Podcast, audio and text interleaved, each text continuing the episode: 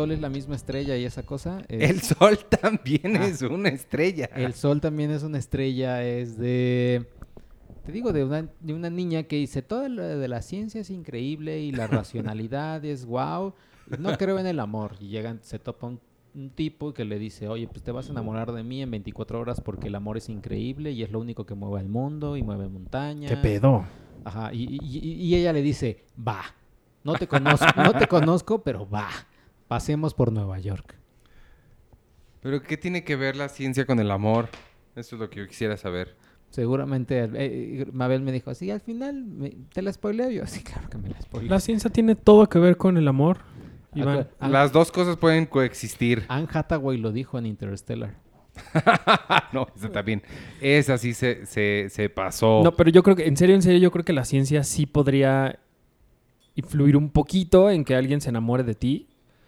Supongo yo que por, no sé, alguna reacción química, si tú usas, no sé, algún perfume o una cosa así loca, Ajá. quizá es como podría, como podría, como, no sé, digo, no, no que te pongas Axe y, e inmediatamente las mujeres del mundo se van a caer ante ti, pero a lo mejor sí una, puede hacer como una reacción loca ahí con otra persona. Probablemente no lo no, sé. no, una genérica, pero sí una es- hecha específicamente para Ajá, ti. pues hay... co- O sea, las feromonas existen y eso, pero Ajá, no... sí, no, no te digo, no te estoy diciendo así que te pongas como en los comerciales, ¿no? Que te pones Axe. Axe y ya. Sí, no.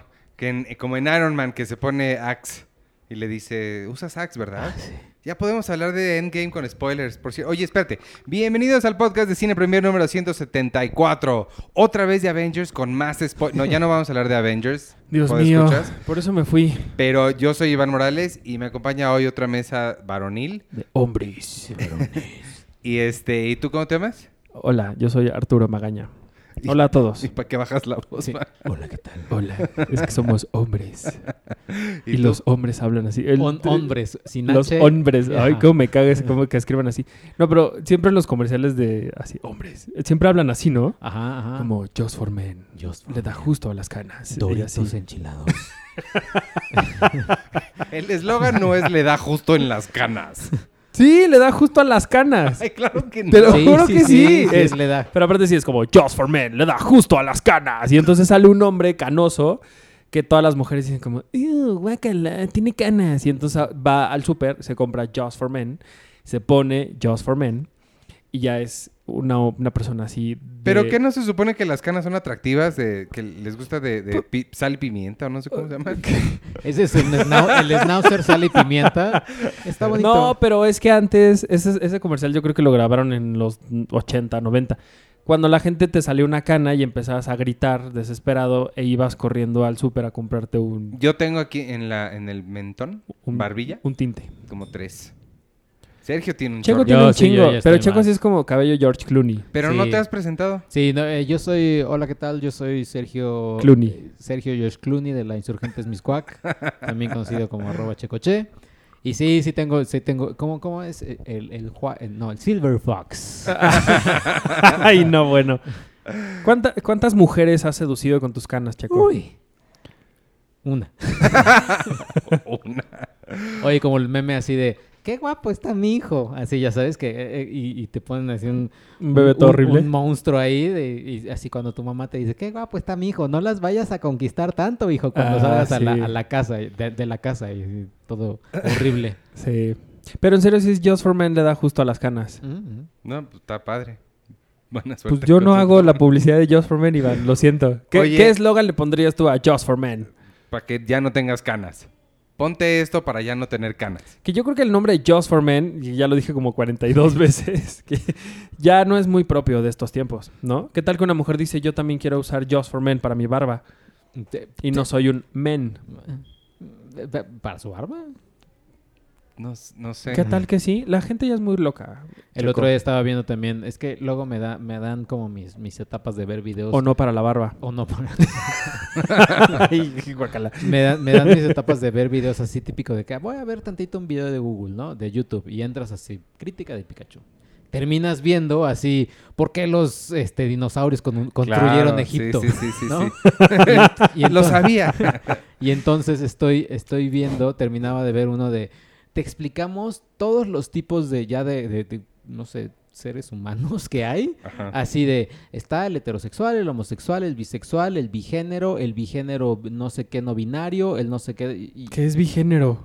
Bigénero son personas que se consideran hombre y mujer al mismo tiempo. Están los no binarios que no se consideran ni mujer ni hombre ni no sé qué. Y están los no binarios, no sé qué. Algo- hay muchas clasificaciones. O sea, exactamente, que, que le hablan a las minorías, pero ya minorías de tres. Es una minoría. Mira, la, la- la sexualidad es un espectro, ¿ves? No es una cosa definida. Entonces tienes que aprender a vivir con esta, con la sexualidad fluida que le llaman ahora. ok. Está bien. Es un buen consejo. Oye, es- Sean fluidos, amigos, en su sexualidad. sí, sí sean. Nada más cuídense. Exacto, eso es lo único. Y respeten a todo el mundo. Sí, y si alguien les dice que no es, no. Ajá. Oye, por cierto, este, no, no, hay que mencionar que no está, no está Penny hoy porque está en el Festival de Cannes. Mm, me dijo que nos iba a mandar una cápsula. Espero que le dé tiempo de hacerla. Que el Festival de Cannes es muy bonito porque hay perros. Y eso lo hace bonito. Sí. No es, no es Cannes en Francia, es un festival, es una exposición de perros aquí en, en el World Trade Center. Royal ah, Can. estás haciendo un chiste de que donde está Sí, ella estoy haciendo es un en- chiste, Iván, Ah. Que creo que ya cuando uno lo tiene que explicar Sí. igual. y Sí, no Iván, chiste. Iván, o sea, por favor. Es que no entendí. Que alguna vez yo sí fui a una exposición de perros y sí era bien bonito. Te regalaban muchas cosas.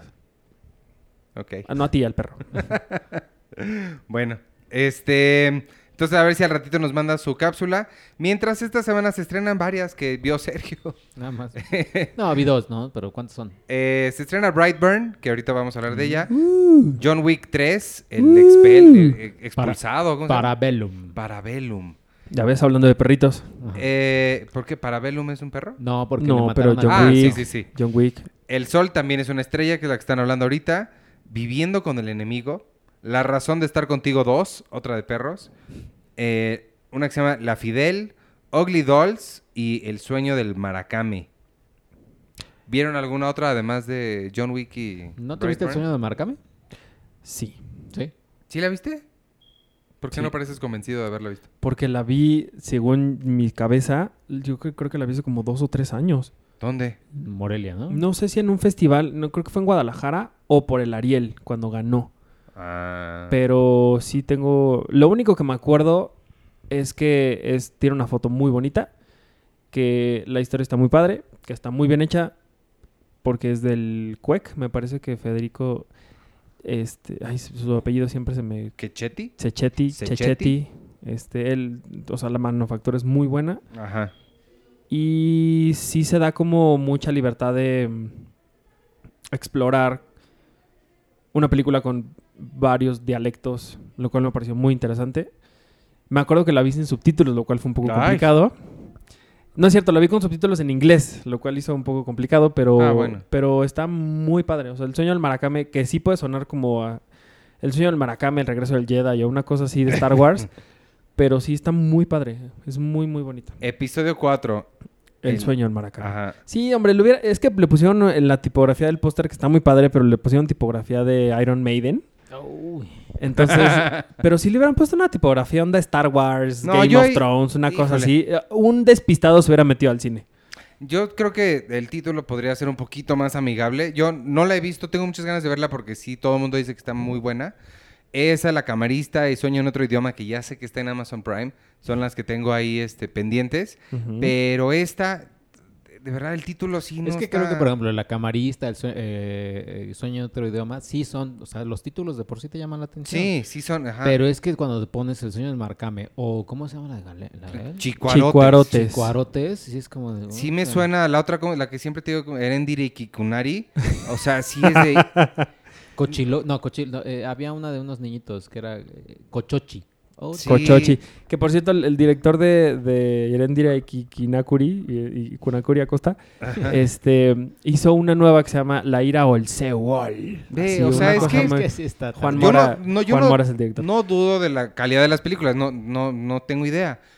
Pero sí, o sea, sí creo que tienen que empezar un poquito más mercadológicamente, tantito para... Pero es que eso no te lo enseña nadie. Pero sería, sería el equivalente a- al típico de un libro no se juzga por su portada. Sería Exacto, el, equivalente a una película no se, no se juzga por su nombre, pero Pero sí, o sea, sí no veo a... eh, no veo a, mi- a mis papás, por ejemplo, queriendo, o sea, yendo al cine a ver El sueño del Maracame, con además un apóstrofe, no, o en sea, medio, sí. Pero mira, yo te voy a decir algo. Más que el título, yo le apostaría más a que la gente que hace películas le invirtiera un poquito a un buen diseñador para hacer un póster. Porque te puedes llamar cilantro y perejil o tener un nombre increíble, pero si tu póster está horrible, hay mucha gente que sigue Sí. llegando al cine diciendo, ¿cuál veo? Y ahí está toda la cartelera y dice, "Mm, esta se ve bien. sí, claro, sí. Entonces, lo digo porque, por ejemplo, en la, en la Cineteca hay un par de exposiciones de Alejandro Magallanes, que es un diseñador muy bueno y bastante eh, extravagante a veces en sus diseños. Y lo que él tiene mucho es que realmente los pósters que él hace de las cosas, que pueden ser o muy sencillas o muy complejas, llaman la atención Sí. y te hacen voltear a verla, te hacen voltear a verlos y decir, ¿qué es esto? Quiero verla. Entonces, y digo, y él ha, y e- él ha hecho póster de, de películas muy feas y muy buenas. Y creo que eso es lo que tendrían también que, que pensarle. Digo, sí, todo este tema de la mercadotecnia y demás, que creo que sí está muy abandonado en México porque no hay dinero para nada. Pero hay una distribuidora de México, o sea, mexicana, que sí le ha salido muy bien, que es Videocine. Porque Pues ves sí. todas las películas que ha distribuido Videocine, que son las obviamente comedias, Sí, todas en azul, ¿no? todas en azul, todas el- casi en la misma tipografía, o sea, como muy ancha, el- la cam- como la misma foto, que es el equivalente a lo que hace Disney. Pues, el póster de Aladdin es igual al póster de Star Wars, que es igual al póster de. Avengers, que es igual... Sí. O sea, como que ya, eh, o sea, ya le agarraron la... la Sí, ya le saben. ya le El saben, modo. Ya le saben el modo y por eso es que Buena Familia... No, ¿cómo se llama la de la- nuestra familia, la de la gordita. No, se llama Dulce Familia. Dulce Familia. Dulce Familia. Ok, que la eh, dirige este hombre, Nicol este, eh, ¿Nicolás? No, no. este... El que hizo en Chile las Qué pena con tu de. Qué pena tu vida y la- Una mujer sin filtro, ¿cómo se llama? Nicolás López, algo, no sé. Creo que es Nicolás López, pero él está ultra mega acusadísimo de, Sí, sí, sí. de, de violación y ¿En acoso. serio? Sí, creo que ya, él sí, creo que tiene como hasta denuncias legales y ¿A demás. poco? Y se vino a trabajar a México. Y se me hace muy raro que. Digo, sé, sí hay medios, sí hay personas que lo están eh, cuestionando mucho, pero no es el escándalo que yo hubiera creído Órale. que, que se esperaría. Como por ejemplo lo de la presencia de reigadas en el Ariel, por ejemplo. Sí, sí, ¿no? sí. Pero, pero, por ejemplo, ve todas estas de videocine. O sea, estrenó en tercer lugar con Avengers y con Pikachu. Y estuvo, y tal cual se, se puso en tercer lugar. Y o películas mexicanas que distribuyen otras distribuidoras, ahora sí. O sea, como, como novio de pueblo, pues no lo fue, no, no le fue tan bien. Y era no- Warner. Y era Warner. Eh, a la de la boda de mi mejor amigo, que era Sony, probablemente le fue muy bien, pero no como le van a las de Sí, videocine. claro. Sí, y que el póster estaba horrendo. Oye, que... ¿Qué, qué- ah, qué- perdón, que de Sony, según yo, es eh, la boda de mi mejor amigo y el Jeremías, nada más. Que yo me acuerde, recientemente mexicanas. sí, Que el Jeremías hicieron un póster que parecía este, etiqueta de leche nido. Así, sí. Horrenda, horrenda, horrenda. Y hablando también de Sony, yo la vi, vi, fui a ver... ¿Cuál fui a ver? ¿Quién sé cuál? Que me pasaron el tráiler y me quería No, aventar Nosotros, por la ¿no te ventana. pasaron la de Oz? ¿No fuiste a ver Oz? No, pues sí, fue ese mismo día, pero no, en la otra. Ah. En la de Seth Rogen y Charlize Theron, Ah, claro. pero en la comedia, me pasaron el tráiler de... Como si fuera la primera vez. The 51st Day. 50 First Dates, Con región Badir- 4. Con Badir Derbez, ¿no? Región Ajá. 4, de, esa es de Sony también, con Badir Derbez, ¿Y quién más? ¿Quién hace a Drew Barrymore? Una muchachita. La que, la que sale en, Una muchachita. en Oveja Negra. Así, Badir Derbez y una muchachita. eh, ¿Quién tú? La de Oveja Negra. No, recuerdo su nombre, pero ella. No Y sé, él- seguramente es una niña muy talentosa, muy bonita, lo hace muy bien, pero esa película ahí sí me dolió. Ese remake, ese sí me dolió. No. Es que ya no, cuando haces un remake sí. de Adam Sandler es que ya estás en problemas. No, Son- no, no, pero espérame, 50 First Dates es Adam Sandler el bueno, o sea, el que antes El de bueno, que- sí, claro, claro. O sea, no, o están haciendo los remakes del Adam Sandler bueno. O sea, de- Sí. de, ¿Cuál más sigue? Pues esa Ah, sí. Imagínate un remake de La mejor de mis bodas. En el México de los 80. Sí, no, No, o sea, Uf. vete al demonio. ese es eh, o sea, no. Bueno, que he de decir, el tráiler de, la, de Murder Mystery, donde sale Jennifer Aniston y Luis Gerardo con Sí. este, Adam Sandler. Adam, Adam Sandler, hizo que yo dijera por primera vez en mi vida la frase que me dio miedo cuando la escuché decírmela a mí mismo, que es que tengo ganas de ver esta película de Adam Sandler. Ay, Adam Sandler es muy bueno. Es bueno. una... Es No, muy no, flojo. no, no, Lo no. que tiene es, que es muy flojo. Es una Ajá. basura lo que ha hecho Sí, por es- flojo. Guacala. Velo cómo se viste y le da hueva hacer las películas Sí. que hace. Por eso las hace tan mal. Pero cuando le echa ganas, cuando le echa ganas, como en su temprana carrera, hasta el 98 por ahí. Ya hasta Era que muy terminó bueno. con Paul Thomas Anderson. Sí, ándale. Puedes, ándale, poner el cut-off en 2002 con... con Punch Drunk Love. Ah, Punch Drunk Love. Pero, Y- pero, y pero cuando le echa ganas es muy bueno. Acaba de hacer Saturday Night Live. Le hizo también, estuvo muy Estuvo padre. padre. Estuvo muy divertido. Bueno, sí vi un par de sketches. Pero... Uno que estaba cantando este, en el en Weekend Update, Ajá. Ah, Opera Man. que decía este, que ya estaban... Algo de HBO que dijo, ya, no estamos esperando a que... Ah, que Pobre HBO porque termina y así, ¡pum! Se van a caer las suscripciones. Bueno, el chiste es que, la, ¿qué dije? ¿Cómo se llama? Mi, como si fuera la primera vez, 50 First Dates, región 4-0. No, es así. Yo, saben que yo siempre intento ser positivo con las cosas, pero esta sí no, no. Eso ya la quiero ver. Quiero tener ya No. mi, mi maratón, mi maratón de, de la boda de mi mejor amigo. Después esta como si fuera la primera vez y echarme una de videocine. Ya para terminar así ya destruido. Y es que yo no tengo la conexión emocional Una que todos, sobredosis, Checo. que todos tienen con la boda de mi mejor amigo. Yo no crecí con esa película, ni la había visto, la vi hasta ahorita, pero con 50 First Dates sí. O sea, esa sí y no. Yo la verdad es que cuando, cuando supe de la boda de mi mejor amigo pensé en Guillermo del Toro. Ah, caray. Porque él le produjo a, a este mm, ay, al director de la boda de mi mejor amigo, su ópera Ah, prima, Celso. a Celso Ajá. García. Y pues ya él así debutó. La, la delgada línea amarilla tuvo 14 nominaciones al Ariel y increíble y todo el mundo aplaudiendo. Y luego hizo la boda de mi mejor amigo. Pues sí. Pobre ¿Quién? Guillermo así en su casa lleno de monstruos diciendo, chale. ¿Quién Ajá. dirigirá esta, eh? ¿Cuál? Ah, la de la boda, la de Como si fuera la primera la vez. primera ahorita ahorita lo está investigando Iván. No sé. Solo me aparece lo la que sí me, americana. lo que sí me da la impresión es que creo que esta, esta serie de churros, comedias románticas, más allá que la presencia del director, quien, quien toma las decisiones de qué se hace, qué no se hace, qué, cómo se dirige, cómo se edita y todo, es o la producción o la distribuidora. Siento que la imagen del director en estas comedias de videocine y todas estas está muy desaparecida. Jimena Romo. ¿Jimena Es- Romo es- dirige? ¿La no, actriz? No, es una la niña. actriz. Es ella, la niña actriz. Ella es la. ah, la- pero ella no es de Oveja Negra, ¿o sí? Sí, su- creo que su primera película fue. Jim- Oveja Fíjate que Jimena Romo es muy buena. Es, e- e- es como este esta persona que puede ir a los dos mundos, va y viene. Le gusta mucho estar en cosas como de Manolo Caro y estas cosas Ajá. horrendas. Pero luego se atreve a hacer cosas con Julián Hernández y, como cosas muy oscuras y fuertes. Y ella es muy buena actriz. Yo no le quito nada Y- ni a ella ni y al, aparte de que está guapísima. al chavo este Badir Der. Yo no le quito ningún nada, ninguno, seguramente los dos son muy Bueno, buenos. pero ¿eh? Badir no es buen actor. Badir porque nada más está guapísimo Pues y no ya, sé, pero... yo no sé ni quién es. Oye, ni ¿quién el dirige? fotógrafo ni dirige Mauricio T. Valle. Que es ¿Quién alguien es que Mauricio seguramente sabe hacer muy bien su trabajo. Aquí es culpa de la persona que dijo quiero que hagan eso. Todos los demás son contratados. Y si a mí Sí. me contratan para hacer algo, también lo voy a hacer. Sí, pues hay que comer, ¿no? Y se vale, porque todos tenemos cosas que a veces... Ah, ¿Sabes quién es? ma- eh, él hizo la película Dariela los martes. Híjole, sí la vi. Dios Uy. mío. Y él es, él sale, o salía, no sé, hizo también sobre ella, la película. creo. Y él salía o sale con Horacio Villalobos en, en su programa, platicando de, de cine, de series. de- Ah, mira. Eh, Mira, yo vi esa Daniela la los de- martes. Entonces, entonces cuando salga la película y esté horrible, ¿qué va a decir Horacio Villalobos? Sí, ya sé quién es, sí, un güey medio snovín, ¿eh? Ajá. Sí. Medio monóculo. Pero, ¿qué van a decir ellos cuando salga la película de su amigo? Yo creo que no la van a hablar. Sí, no creo. Pero si Horacio Villalobos se la pasa vomitando cosas horribles. Digo, a veces hay cosas muy chistosas que dice Claro. y que luego era, son interesantes, pero luego sí se pasa un poco. Pues no sé.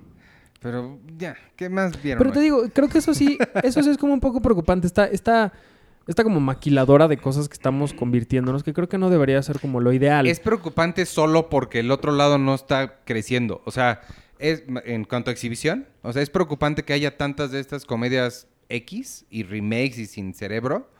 Porque es solamente es preocupante porque el otro lado, el cine intelectual, el cine de calidad, el cine bueno, no está creciendo con la misma... eh, está en desventaja, pues. Porque, ¿sí, sí me explico? Sí, sí, sí. Porque en Estados Unidos es lo mismo. Es la, o sea, la, la cantidad de películas basura que hay también son muchísimas. Pero las Gone Girls del mundo, Interstellars, sí tienen salida. Aquí, pues simplemente esta, del sueño del Maracame, que todo el mundo dice que es tan buena, claramente no tiene un equipo de mercadotecnia atrás de ese tamaño, no va a tener la exhibición que va a tener esta. Ese es el problema. El problema no es que existan, el problema es que las otras nadie las está empujando cuando deberían. Sí, totalmente de acuerdo. Ahora en los, en los platinos que estuve el, el fin de semana, eh, hubo una reunión con varias de las academias de cine de, de Iberoamérica y platicando con la responsable de la Academia de Colombia, sí, creo que de Colombia, me dijo, estamos muy contentos porque este año rompimos récord, hicimos muchísimas películas como nunca en nuestra historia. Y yo, ay, qué padre, ¿cuántas hicieron? 32. Wow. y yo, ay, cabrón, me dijo, pues sí, digo, nosotros hicimos, el, bueno, nosotros, México hizo el año pasado 177 películas. Ujú. Entonces, Pero ese no es el, ese no es la cifra que cuenta. La que cuenta es cuántas se exhibieron. sí, no, se han de haber estrenado como 30, Sí. 40. Ese es el, ese es el, el problema. Pero bueno, hablemos de Avengers Endgame. Ah, sí, ¿qué tal cuando otra vez? este, ¿qué vieron? Ah, no, pues esta Brightburn, dijiste que quieres hablar de Brightburn, que es, tiene conexión con Avengers Endgame, porque es el mismo Dios mío. productor que Eh, James Gunn. uh, ah, bueno, sí. ¿La produce James Oye, Gunn? La que, produce sí James quiero Gunn. decir esto rápido antes de que hablemos de Brightburn. Que no sé si lo mencioné cuando hablamos de Dumbo. Yo fui a ver Dumbo a una función de prensa para entrevistar a Danny DeVito. Llegué aquí a la oficina y todos me preguntaban, ¿qué tal estuvo Dumbo? ¿Qué opinan? No sé qué. Yo, bien, pero la verdad es que creo que sí estoy muy... No sé, como que me sacó mucho de onda cómo terminan conectando Dumbo con, con Black Panther. Y todos me pusieron una cara de ¿qué? Y por un segundo los logré engañar. Engañados. Pero seguro sí, así. Maléfica 2 va a terminar con Estaba leyendo una nota Black que Widow. así de ¿qué, qué, tan, qué tan mal ya estamos como sociedad en el universo. Ah, Caray. Que, no, que vi una nota que decía, eh, Detective Pikachu no tiene escena postcréditos. ¿Y esto qué significa para el futuro de la franquicia? o, sea, o sea, alguien puso, ¿qué tan mal estamos ya con Disney? O ya Disney nos malacostumbró Wow. que necesitamos, o al parecer hay gente que necesita tener esa respuesta aclarada. ¿Qué pedo? Sí. Wow. Pero no es el caso de Brightburn. Bueno, Oye, sí, ¿cuál fue la primera película que tuvo escena post créditos? del mundo en la historia. Del mundo, ajá. A- la primera persona a la, a la- cara de Checo. a la que se... le- Bueno, ¿cuál, habría, ¿cuál habrá sido? Los primeros que dijeron, después de los créditos pon algo. Porque Monty Python tiene algo. Monty Python después Sí. de los créditos, en Life of Brian, tiene una... Pero es leyenda, no es una escena. Es un texto que al final dice, y si te gustó esta película, te recomendamos una estupidez. ¿No será James Bond? James Bond termina con... James Bond dice, James Bond regresará. Ah, ¿Sabes cuál ahorita me Ah. recuerdo rápido? La de Ferry Bueller's Day Off. Ajá. eh, que acaban los créditos y sale este Matthew, Matthew Broderick así, ¿qué hacen aquí todavía? Ah, sí. Ah. Que, es la- que es lo que hace Deadpool en la, la Sí, primera cierto, sí, Deadpool. cierto. eh, Ujú. eh, replica esa escena. Pero es Matthew Broderick, ¿qué hacen aquí todavía? Ya Esa es una salgan". muy buena pregunta. Ahí está. de verdad, tampoco la cara de Checo. ¿Por qué no le, pregun- ¿Por qué no le preguntas al cácaro, Arturo? Le, le va a preguntar al cácaro. Y ustedes también mándenle preguntas al cácaro. A el cácaro arroba cinepremiere.com.mx. Bueno, entonces, ¿qué tal Brightburn? Fíjate que está, la idea está bien, ¿Cuál es la idea? Platícales de qué se trata. que es, eh, ¿qué pasaría obviamente si llegara aquí una, una especie de Superman, pero en lugar de ser un niño que ayuda al mundo, pues es, se crece resentido y se dedica a hacer el mal. Y ya. O sea, básicamente es la premisa. Ok. Eh, Qué cool. Ajá. eh, empieza, empieza, es que, ¿sabes que Ya me, me molesta luego de algunas películas que son tan obvias, así que de, güey, sí entiendo lo que, lo que me quieres decir, pero eh, si empieza primera toma de la película, así, libros de cómo curar la infertilidad.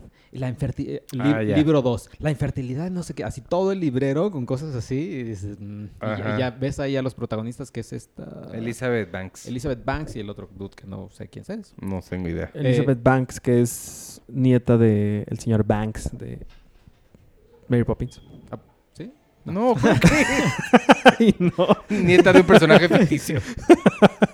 Y, y ya, y están ahí, y obviamente ya llega el, el meteorito y cae, y entonces rescatan al niño, y van descubriendo que el niño tiene poderes, y, y ya, o sea, la película empieza bien, es- está bien, es que es, es- es- es eso, está bien la película, pero pudo haber sido más, o sea, pudo, pudo- no se sabe si me voy al full gore, así al full terror, y ay, mira, sangre, o es un terror tipo chavitos que vieron Scream y sé lo que hiciste el verano pasado, Ah, caray. o sea, vaya, e- ese tipo de terror, entre Ajá. comillas, terror. O sea, Como que- psico- más psicológico. Pues más de entretenimiento, así No, de... más Más, bubblegum. pop. Ajá, Ajá. más bubblegum. Ajá. O sea, más Mm. como, de, ah, mira, Y nunca se define así la película. Oye, ¿no te habría hecho daño la alta expectativa por la, la figura de James Gunn? Más o menos, creo que Por- sí. Porque digo, eso por ejemplo, cuando fuimos a ver Pikachu, a mí me pasó, ¿Ah? ¿no? Pikachu. ¿No, ¿Dónde se pone el acento a Pikachu? En Pikachu. Pikachu. Ajá. Pikachu. Es- es Pero ahí no está. James Gunn. No, no, no, pero es que yo estaba muy emocionado por la película. Ay, ojalá James Gunn esté involucrado en algo. Así, eso yo dije en la- a- antes de entrar cuando estaba comprando las palomitas. No, este... Qué, qué raro sería decir algo así a la de las palomitas, ¿no? Ay, ojalá que James Gunn esté... No, pero... ¿Qué? Ah, estaba, estábamos viendo Pokémon y... Y creo que al final a mí sí me afectó un poco que sí tenía demasiadas expectativas por esta película y lo que podía hacer, que al final no lo fue. Ah, ya. Que aunque no está mal, sí es como, "Mm, me, quedaron, me quedaron a deber muchísimo. Esta Ajá. película, después de lo que le pasó a James Gunn, que an- hasta antes de que supiéramos el escándalo en Comic Con, ¿te acuerdas? Era Pues esta fue la que cancelaron. Ajá, por- era el evento de Comic Con ese año y James Gunn lo anunció y todo. Y e iba a ser como la gran noticia y sorpresa. Sí. Pasa lo que pasa, la película queda hasta como en el olvido. Ajá. Y ahora que él regresa como amo y supremo de los estudios de cine del mundo, pues las expectativas vuelven a subir Sí. mucho más por la película. Sí, fíjate, el director es David mm, Wazowski. Wakanda. Wakanda. Wakanda Forever. Eh, vi su, peli- su primera película que está en Amazon Prime, que se llama The Hive. The Hive está Mm. también... La idea está interesante porque es una mezcla entre Memento Ah, y. Evil Dead. Porque es un chavo que, que despierta y hay unas fotos, hay unos dibujos y dice recuerda. Y trata de ir recordando qué es lo que pasó. Hay, es como una especie de plaga zombie. Eh, es- están como en una cabaña y va- vas viendo los recuerdos de esta persona, cómo va tratando de, de- de desmenuzar el, el misterio. Pero pues también se cae la película porque como que las actuaciones son malas, eh, te, te confunde demasiado, etcétera. Esta película, ya la de Brightburn, ya es más, más punto A al punto B. Ujú. Pero también como que se queda ahí corta, como que le falta como algo ahí para amarrar bien. The O sea, Hive. The Hive. eh, en, en Amazon Prime. es una abejita. No. no, esta es la tercera. estás buscando mal. No, es una abejita de 2012. Luego hay una serie de 2008. Y luego hay The Hive, La Colmena, Ajá, esa. De 2015. Su Esa. idea, su idea está interesante porque los zombies se supone que están conectados. Así que si alguien está matando a, a alguien, el zombie se conecta. O sea, si tú, Arturo Zombie, estás matando a Iván, yo, Checo Zombie, me conecto a ti y puedo ver cómo lo estás matando. Oh, qué cool. Eso Ajá. suena interesante. Qué, qué sub- es, este, zombies tan inteligentes. ¿Y tiene partes cómicas de Brightburn? No, la verdad es que no. O sea, como que es súper... al- Es que creo que, que le falta algo. O sea, ni comedia. Sí tiene su, su thriller, su drama y... Bueno, Yo su- esperaba su- comedia porque todo lo que ha hecho James Gunn, o sea, Super, La cosa- Slither, la cosa y es que- Elizabeth Banks también. y Elizabeth Banks. La cosa es que él la produce, pero no la escribe. Slither la escribió. Sí, ah, y bueno, Super claro. también lo escribió. Aquí lo escribieron su hermano, el hermano de James Gunn y el primo de James Gunn. Porque ya vi que la familia Gunn hay para tirar al cielo. Sí. Está Sean Gunn, que es su hermano. Sí. eh, No, no se llama Sean Gunn. No. sí. es, es Sean Gunn, es él. ¿Qué Es el- tiene? ¿Qué pedo? ¿Cómo te puedes llamar Sean Gunn? ¿Qué- Sean Gunn. ¿Qué tiene? Sean- Ay, Gunn. que Sean Gunn tu nombre. Arturo.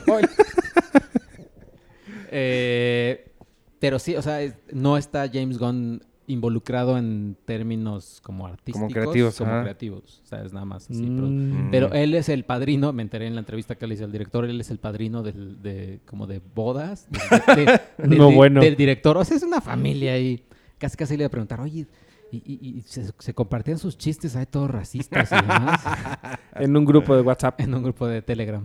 De te- y de Telegram, sí es cierto. Pero está bien, la película obviamente también termina, no es spoiler, no, o sea, no les voy a meter spoiler, pero termina como si yendo muy arriba, o sea, tratando de conectar cosas, que está padre. ¿Conectar con qué? Con- Conectar con, no con cosas ya hechas, sino Ah. está tratando de presentarte Harry Potter.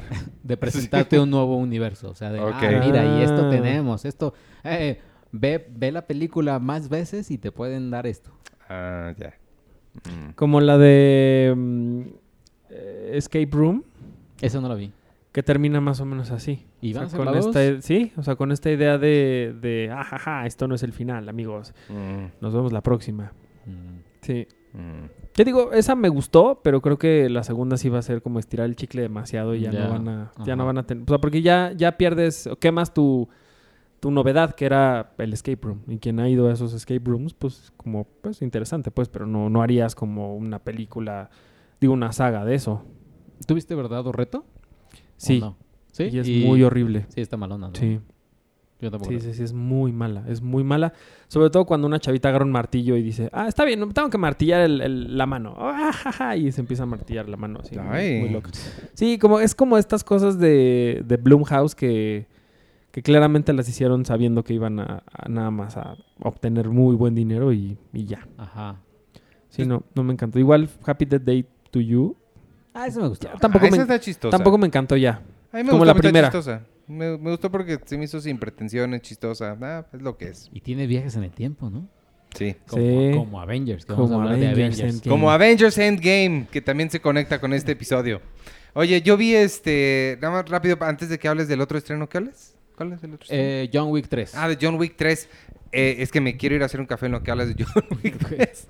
este, eh, vi the, the- quién sabe cómo se llama, la de Ted Bundy de Netflix, Ah, es de Joe dijiste. Berlinger. Joe Berlinger es, es un documentalista. Lo recordarán por, por la de Metallica. Este, ay, ¿cómo se llama el documental de Metallica? ¿No- ¿Ninguno de ustedes lo vio? No, Sí, ay, este, tiene un nombre así como... Sí, no, no me acuerdo, pero sí, es- ya sé cuál es. Mo- Monster algo. Ay, ay, ay. Bueno, ahorita me acuerdo. Monster Inc. No, este es muy bueno ese documental. Él es muy buen documentalista, tiene un par ahí bastante buenos. Y e hizo esta miniserie para Netflix que se llama Conversations with a Killer de Ted Bundy Tapes. Y son, Mm. básicamente está eh, todo alrededor de la una entrevista que le hizo un periodista a Ted Bundy. Este, obviamente antes de que lo ejecutaran. Este, y está súper interesante, está súper, súper buena. Son cuatro episodios. eh, vale muchísimo la pena. Está en Netflix, véanlo, porque pronto viene la película que también ya vi, pero de esas si quieren hablamos cuando se estrene. Sí, porque Eh, creo que la hablaste, ¿o no? Sí, en el podcast pasado. o- o Puede ser que la, haya- que la haya mencionado, pero este, si quieres la hablamos como a profundidad, que la veamos todos. Cuando se estrene, se estrena en agosto, Shockingly Evil y Incredibly Vile, algo así se llama, Ujú. la de Zac Efron. Pero mientras vean esta, esta serie en, en Netflix, está bien buena. Y la de Dead to Me con Christina Applegate. Ah, esa tú dijiste, yo no la he Y visto. Linda- Bueno, voy a hacerme un café y regreso. Linda Cardellini Linda Cardellini, que es la de ella la monja. Es la de Hawkeye. Ella es de Avengers, también está Ajá, conectada y, aquí las- con y la monja. Y la monja. No, y- no es la monja, perdón, la llorona. Eso, la llorona. Oye, pero Ted Bundy, eh, Zac Efron y esta Hilary Duff, ¿de qué hizo? O sea, no, no, hizo también como conocido. No, Hilary Duff la que hizo fue la de este Sharon Tate. Sharon Tate. Pero ya no la has visto, ¿verdad? ¿O ya la viste? No, no la he visto. Tengo muchas ganas de verla. Pero ya leí así que está más o menos. que ¿Sí? está- sí. Pues es que Hilary lo que tiene es que es muy bonita, pero no es tan buena actriz. ¿Cuál es así su mejor película para ti, según esto? Ay, Dios mío. Este, la que más me gusta es una que se llama El hombre perfecto. Eh, que es la historia de ella tratando de ayudar a su mamá que está en depresión porque creo que no tiene pareja y trata de conseguirle o de hacerle creer que existe un hombre perfecto que la puede este, hacer feliz, lo cual ahora ya es demasiado políticamente incorrecto. Ajá. Pero está, creo que está padre, está muy linda. Este, la protagoniza una señora que ya también enloqueció. Este, ahorita te digo cómo se llama, pero, pero me gusta mucho esa porque además tiene un soundtrack así increíble con ¿Canciones es- de Hilary Duff? Ajá, no, no, no nada más canciones de Hilary, pero creo que también como de Google Dolls y una cosa así. Este, tiene un, un soundtrack muy, muy padre. Y la otra que me gusta mucho de, de ella es la de la nueva Cenicienta. Ah, ya. Que ahí sale con este, la esta señora la que ganó el Oscar. Este, ay Dios mío, con los nombres estoy muy mal. ¿Octavia Spencer? No, no, no. este, Rami Malek. no. A ver, la nueva Cenicienta. Este, la que ganó el Oscar, este. Kate Winslet. No. Amy Adams no, porque nunca ha ganado el Oscar. No, este. Oye, pobrecita Amy Adams. No, no, no, este. Anna Paquin. No, Re- Regina King. Regina King. Ah, ya, Ella- claro. ella Claro, es como Ella es como el, el hada madrina. El hada madrina. Porque la mala es esta Jennifer Coolidge. Que es increíble, que me gusta más en su papel de, de Friends cuando es británica. Pero en, en esta historia de la nueva Cenicienta, eh, la Regina King es como su hada madrina, que ella trabaja en un restaurante como un diner que Sí, tenía su diner. papá. Y pues ya todo es como muy bonito porque se enamora de Chad Michael Murray y también creo que ahí es de las canciones donde está la de Goo Goo Dolls. Pero también me gusta mucho esa. Creo que estas tienen muy buenas canciones también. Fíjate que yo la única que recuerdo de Hilary Duff es la de Lizzie McGuire, la película. Uy, es buenísima, Checo. es en Europa, ¿no? En Europa. En y, Europa. y se enamora de... eh, ¿Se termina enamorando de su amigo? ¿O Eh, algo así? Sí, es que la historia es, ella va, de- termina la, la prepa Ajá. y se los llevan de graduación a Europa, a Roma. Como Spider-Man. Ajá. Ajá.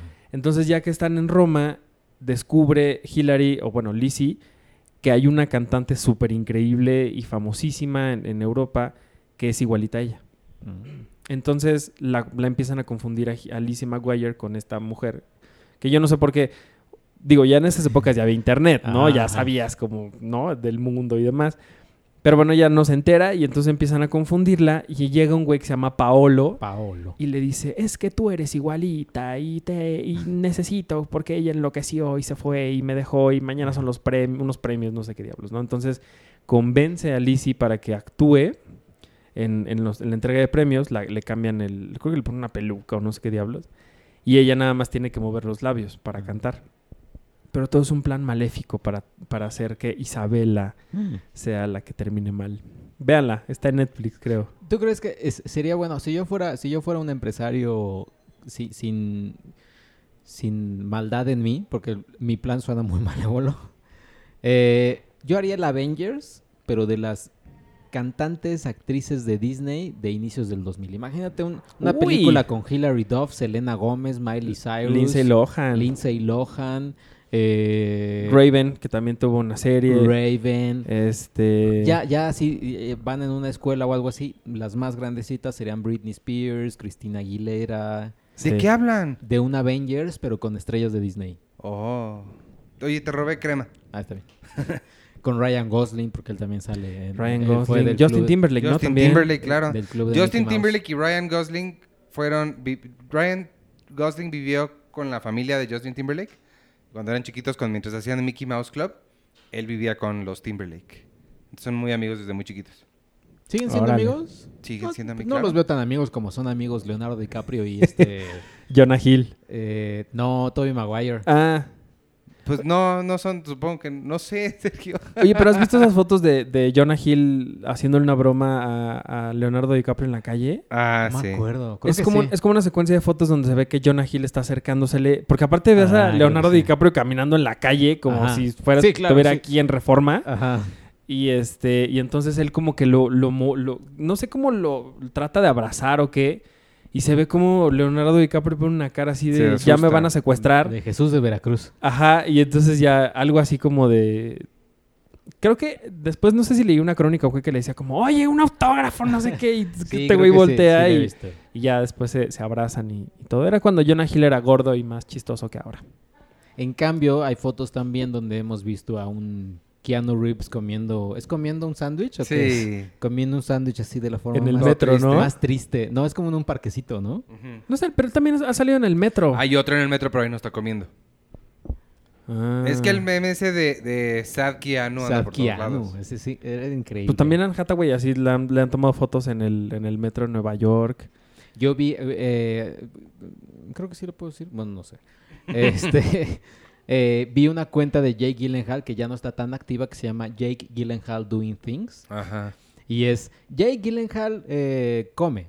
Así, Jake Gyllenhaal hace esto y Jake Gyllenhaal camina. Y hay, y de- hay una muy famosa que seguro tú te acuerdas, Iván, es así come Jake Gyllenhaal con Kirsten Dunst un sándwich. Y así los dos así, pero se ven entradísimos en el sándwich. Porque hubo, una- hubo un tiempo en donde anduvieron. Ellos anduvieron como dos Sí, sí, años. sí. Oh. Uy, los 90. No, los 2000. 2000. Los dos. Los 2000. Qué belleza. Oye, entonces, ¿ya hablaste de John Wick? Hablamos no, estábamos hablando del- de Hilary Duff. De Hilary Duff. ¿Cómo? Ok, bueno, y John Wick. De John Wick no he hablado. Eh, está bien, vayan Es a que yo no lo quería escuchar, por eso me fui. Ah. no, ¿por qué no lo querría escuchar? Eh, John Wick 3 para Wick- bellos. Para, be- para bellos. Hay un Para momento, bellos. Hay un momento en donde dicen qué significa el parabellum. Entonces dices, ah, ya. Es como el maracame. Qué ignorante, ándale. Eh, pero la película está, o sea, si son fans de John Wick les va a encantar. Y si son fans de Keanu Reeves, así es increíble. Es que Keanu Reeves es... es- es- Sí tiene su ondita. ¿Sabías que existe? Sí, sí tiene mucha ondita, la verdad. ¿Sabías que existe Keanu Con? Creo que sí. Es un festival de películas de Keanu Reeves. Ahora no sé si, si me encantaría verla de... O sea, sí, sí la vería, la de Billy Ted. Ajá. Pero es que, ¿quién era? ¿Bill o Ted? Él es Ted. Es Ted. No sé si... Es, es que es, es un Ted muy alocado, muy... "Yeah", y ya Ajá. Keanu Reeves ya lo conocemos como más de... "Oh, sí, ah". Sí, es que hay como dos Sí. Keanu Reeves. Eso es cierto. Pero qué, qué, qué chido que, que él es Neo y sigue siendo una persona activa que creo que está como en un segundo nuevo mejor momento de su carrera. Porque John Wick también lo ha posicionado como así Como héroe de super acción. badass, o sea, Sí. que se ponga a temblar Chuck Norris, casi casi. Pero lo que estamos hablando es una carrera que, si bien se puede haber perdido en la inmensidad de este, máxima velocidad y estas cosas tan horrendas, Sí. No, máxima velocidad es, es una obra de arte. ¿Cuál es Perdón. máxima? ¿Speed? Sí. Speed. No, sí. Él no hizo No. Speed 2, que de hecho publicamos la nota. Él dijo, yo, yo no quise hacer la de máxima velocidad 2 y Fox ya no me dio ningún trabajo hasta como en el 2008, 2009. Lo vetaron. Lo Ah, vetaron. está- bueno, está bien. Bueno, pero lo que voy es, se pudo haber quedado ahí. Se pudo haber como perdido en ese, en ese momento. Igual también creo que Sandra Bullock dijo que no quería. ¿O ella sí hizo la 2? Ella sí hizo la 2, pero... Pero no quería. igual y no quería, ella igual y ya sabe, dice, Ay, sí, esto, ya entendí por qué no quiso Keanu. Pero, pero sí, se pudieron haber quedado como en estas películas, como Nicolas Cage, que luego hace cada cosa. Ándale. O sea, pudo, pudo ser Keanu Reeves un Nicolas Cage. Sí. Sí, fácil. Pero Qué feo que- Nicolas Cage. Pero no había leído... había- Alguna vez leí que, que Nicolas Cage estaba haciendo películas así porque tenía muchas deudas. Sí, Sí. Eso tenía se muchas dice. deudas y, y, pues, es que yo estaba viendo una vez un programa de Nicolas Cage de los excesos de Nicolas Cage y es que, que llegaba a comprar cosas así estúpidas en, en- en subastas de museos así de oye el, el zapato de Tutankamón ah lo quiero y que tenía Creo que animales Tutankamón no usaba zapatos, checo. Por eso costaba tanto. Ajá. la estrella de David de eh, Osama Bin Laden pero pero sí que compraba muchas estupideces pero Keanu Reeves no y, y, pues ¿Qué tal que sí?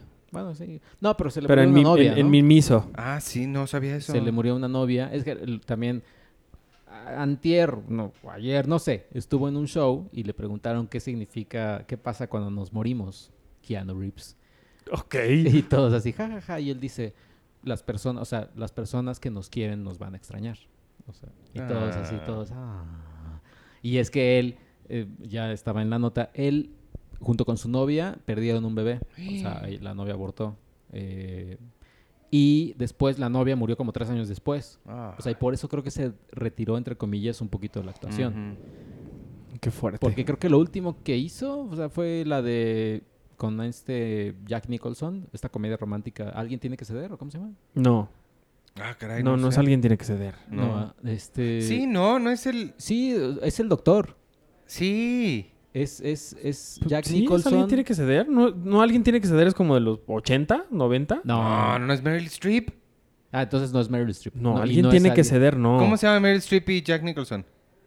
Ah, es Alec Baldwin. Meryl Streep y, Y no Alec es Baldwin. Jack Nicholson.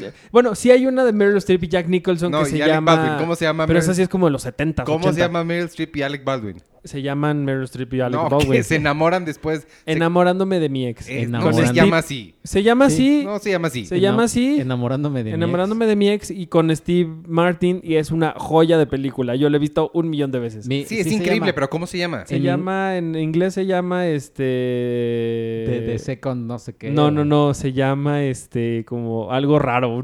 es como something... Ahorita sí los puedes escuchar. Ya, ya sé yo el nombre, maldita sea. Something's gotta give es alguien tiene que ceder. no. Ajá. eh, Este... y en esa sí sale Keanu Reeves. A ver, ahorita te digo porque de verdad yo no saben cómo amo esa Se película. llama It's Complicated. It's complicated. Es rarísimo el nombre. Pues sí, es raro. Mira, que por el- cierto, la banda sonora de esa película la hace Hans Zimmer. Y Something's Gotta Give es Diane Keaton y Jack Nicholson. Jack Nicholson y Keanu Reeves es el doctor. ¿Diane Keaton? Sí, Sí. Diane Keaton. Es muy buena esa Y película. aquí está Keanu Reeves. ¿No es Bonnie Hunt? No. Confundes a ¿No Bonnie sale Hunt con también Keanu Bonnie Reeves. Hunt? ¿No es Goldie Hawn? Amanda Pitt, Frances McDormand, John Favreau, Paul Michael Glazer y Diane Keaton. Y entonces No, ¿y él- ¿Cómo se llama? Donde, es, donde él es un... Donde Jack Nicholson es un psiquiatra. No. ¿La no, de no, Adam no, no, Sandler? no, ¿La no, de Adam- no, no, no, no es un psiquiatra. Es, él tiene, Anger, anger Management. tiene un problema él como de... Helen Hunt. Es no Hel- Bonnie Hunt, Helen Hunt. Es Helen Hunt, pero ¿cómo se llama esa película? Se Ah, llama... Este... Es, es alguien tiene que ceder. No, no, no. no. Es este... As good as it, get- Good as it as- gets. as it gets. Mejor imposible. Mejor imposible. Y ese es ¿Y Greg Kinnear se llevó el es? Oscar. Esta de alguien tiene que saber cuál es. Es donde... Esta él- no la he visto, no sé. No, no la han visto. No, yo he visto la otra. Jack Nicholson es un hombre que está que, que le gustan como las jovencitas, o sea, como las de 25, 30 años. Ah, ya. Que están en una casa de, De- playa. de playa. Ya, ya, ya, ya sé cuál es. Sí, sí, sí. ¿Cuándo sí. hizo The Lake House con Sandra Bullock? La hizo en 2006. Ah, entonces sí es. En 2006 ah, Esa debe ser de las últimas. Scanner Darkly. Pues ya ahorita que estoy viendo como que su, su filmografía, pues no es cansón. No, pero igual Así. ves que luego las filman. Por ejemplo, Scanner Ah, Darkly bueno, sí. la filmó un año y Richard Linklater la, se tardó cuatro años en hacerla. Sí, Eso no, sí. Dark Phoenix, ¿hace cuánto la hicieron? Bueno, eso sí. Oye, que New Mutants la pasaron ya para el año que entra. Me encantó el tweet que puso Sergio de ya. ¿Cómo pusiste? Pásenla en ya, canal. ya 5. mejor pásenla en el 5. Pues es que- Dark Phoenix, pobre Macy Williams. Que, No, Ah, Dark Phoenix no, este, New Mutant. New New Mutants. Mutants. Vamos a hablar de Game of Thrones. Eh, sí. Pero rápido, nada más deja acabo de, de Parabellum. Ah, es que estamos hablando de comedias románticas. Ni, ni, Checo ni ha dicho nada de Parabellum. Yo dije Game of Thrones. Eh, no, lo que está muy padre de, de- de John Wick es que es, o sea, es que es muy chistosa, o sea, pero no es así de, "Ah, mira qué chistoso somos. ah". eh, sino, o, o sea, hay una parte donde Halle Berry le dice, le dice a Keanu, es que ve lo que le hicieron a mi perro, por así, por- sin un spoiler, ve lo que le hicieron a mi perro y Keanu. Sí, entiendo. Eh, y después Angélica Houston que sale en la película y en el tráiler sale esa escena así de, ve, Ay. todo lo que has hecho, has matado mafias, a no sé qué, y todo por un perrito. Y él, sí. Yo pensé que Angelica Houston ya estaba muerta, pero me dio gusto saber que no. Eh, ¿Y qué más? La- eh, las secuencias de acción están, sí, brutales. La dirige el mismo Chad Stahelewski. La dirige Ok. él mismo. ¿Él, él qué otra cosa ha dirigido? Nada más estas y ¿Nada más estas? El, el stunt de, stuntman de Matrix. El stuntman de, de Matrix. Eh, sí, o sea, tiene John Wick, tiene... Nada más, olvídalo. ¿Quién, hizo lo de Charlize Theron? El, es que John Wick 1 la hicieron dos directores eh, y uno de ellos hizo... Decidió hacer- Deadpool y esa. David Leitch hizo el de hizo Atómica. Y Deadpool. Y, Es que y Atómica, Atómica no es tan buena, pero tiene unas escenas de acción. Y ese plano secuencia de las escaleras. de las escaleras. Dios Yo no la mío.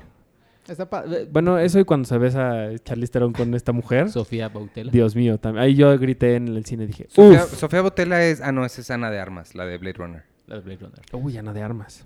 Pero, pero vean, vean para Bellum. Eh, sale Halle Berry, sale poquito Halle Berry. Yo pensé que iba a salir más. ¿Es necesario ver la 2? Ne- Más o menos, porque sí van muy unidas. Ok. O sea, muy unidas. Y esta empieza justo cuando termina la 2. Y si no han visto ni la 1 ni la 2, Checo. Pues pueden verla, no le va a entender tanto. Lo que me gusta también es que tiene, tiene reglas muy específicas, pero nunca te las explican. Pero las entiendes. o sea, voy a hacer un... ni es spoiler ni nada, pero es... Él va por una moneda y entonces va con Halle Berry y le dice ten. Y ella, no, no voy a aceptar esto posible. Ay, se Si fue la luz, pero no sé si seguimos grabando. Sí, seguimos grabando. Si Sí, escuchan ¿no? raro es porque se fue la luz, pero creo que seguimos grabando. Tenemos uno, uno de batería. Si no regresa la luz, Uh. se corta la grabación. Mientras tanto, sigue hablando. Ah, bueno, y entonces Dios rápidamente... mío, ahí está. eh, ya regresó la luz. Y entonces eh, le enseña una moneda y le dice, y Halle Berry, no, no te voy a ayudar. Y hace como a un ladito la moneda, o sea, como que descubre algo de la moneda y es sangre. Y le dice, es que yo una vez te salvé la vida. Lo que, lo que explica la escena es, te salvé la vida, tú pusiste tu sangre aquí, o yo puse mi sangre aquí porque casi me sacrifico por ti y tú me debes entonces un favor. Ah. Pero nunca dicen, o sea, nunca Mm. te lo dicen así. Es como en Game of Thrones. Ah, pero lo entiendes. O sea, dices, ah, entonces por eso quería esa moneda. Wow. Ah. Está pa- o sea, la verdad está es que- padre. La, la verdad es que está padre la película. Sí, es- la- es- yo no vi la 2, pero la primera la vi y me gustó mucho. Me gustó mucho. Y no sé si la vi al mismo tiempo que la del la de Keegan Michael Key y. Jordan Peele, que se llama Keanu, pero las siempre las, las pienso las dos al mismo tiempo. Y la 2 está en Amazon Prime, creo. Ah, la voy a ver. Creo que La uno y 1 la creo dos. que la 1 y la 2 o, o una está en Netflix y la otra en Amazon Prime, pero están las dos. Ah, pues ya sé por qué la vi, que güey, pues claro, yo hice el junket de John Wick 2. Ah, mira. Entonces vi la 1 para hacer el junket de la 2 Y no has visto la 2. y no la vi. ¿Viste? ¿Qué, qué escena viste? No me acuerdo, no, ni me acuerdo, fue hace dos años, tres años, ni me acuerdo. Pero vi a Keanu Reeves, él hizo una impresión en mí, en mí muy fuerte. Es que sí, es que sí. O sea, Keanu creo que también está como a la... Bueno, no a la altura, porque son de diferente altura con, con Tom Cruise. Eh, Ah. Pero sí es una estrella Keanu Reeves. Y lo que tiene es que es súper cool. O sea, creo que es igual de cool que Robert Downey Jr., pero no es tan buen actor. Eh, pero así como en, en persona son como súper cool. Robert Downey Jr. lo dices porque lo van a nominar al Oscar por Endgame. No creo que por Endgame, pero, pero sí lo Ay, nominaron. en una de esas sí lo hacen, ¿eh? No, no creo que. En una de esas sí lo hacen porque el rating. Sí, en una de esas sí lo hace. Si nominaron a Lady Gaga. Ay, Ah, cálmate, que Lady Gaga lo hace súper bien. Sí, pero no para, el- para el Ay, claro que sí. No, Ay, no. nombra tres, ah, nombra una mejor. Ahorita no me acuerdo de toda la ¿Ves? No gente que, No. que no nominaron, pero nominaron a Lady Gaga en parte por el, por el Claro que rating. no. Claro que sí. No. Claro bye. que sí. No. Claro no. que sí. Arturo, pide perdón y retírate. No, y a mí me gustó, me gustó mucho A Star is Born y él la- ella la hace muy bien la primera parte, no toda la película, pero... ¿De dónde salió este odio? a- nace una No es estrella de repente. No, pero pues hay las cosas ¿Y la como viste, son. la vis- viste lo que hizo en el Met Gala?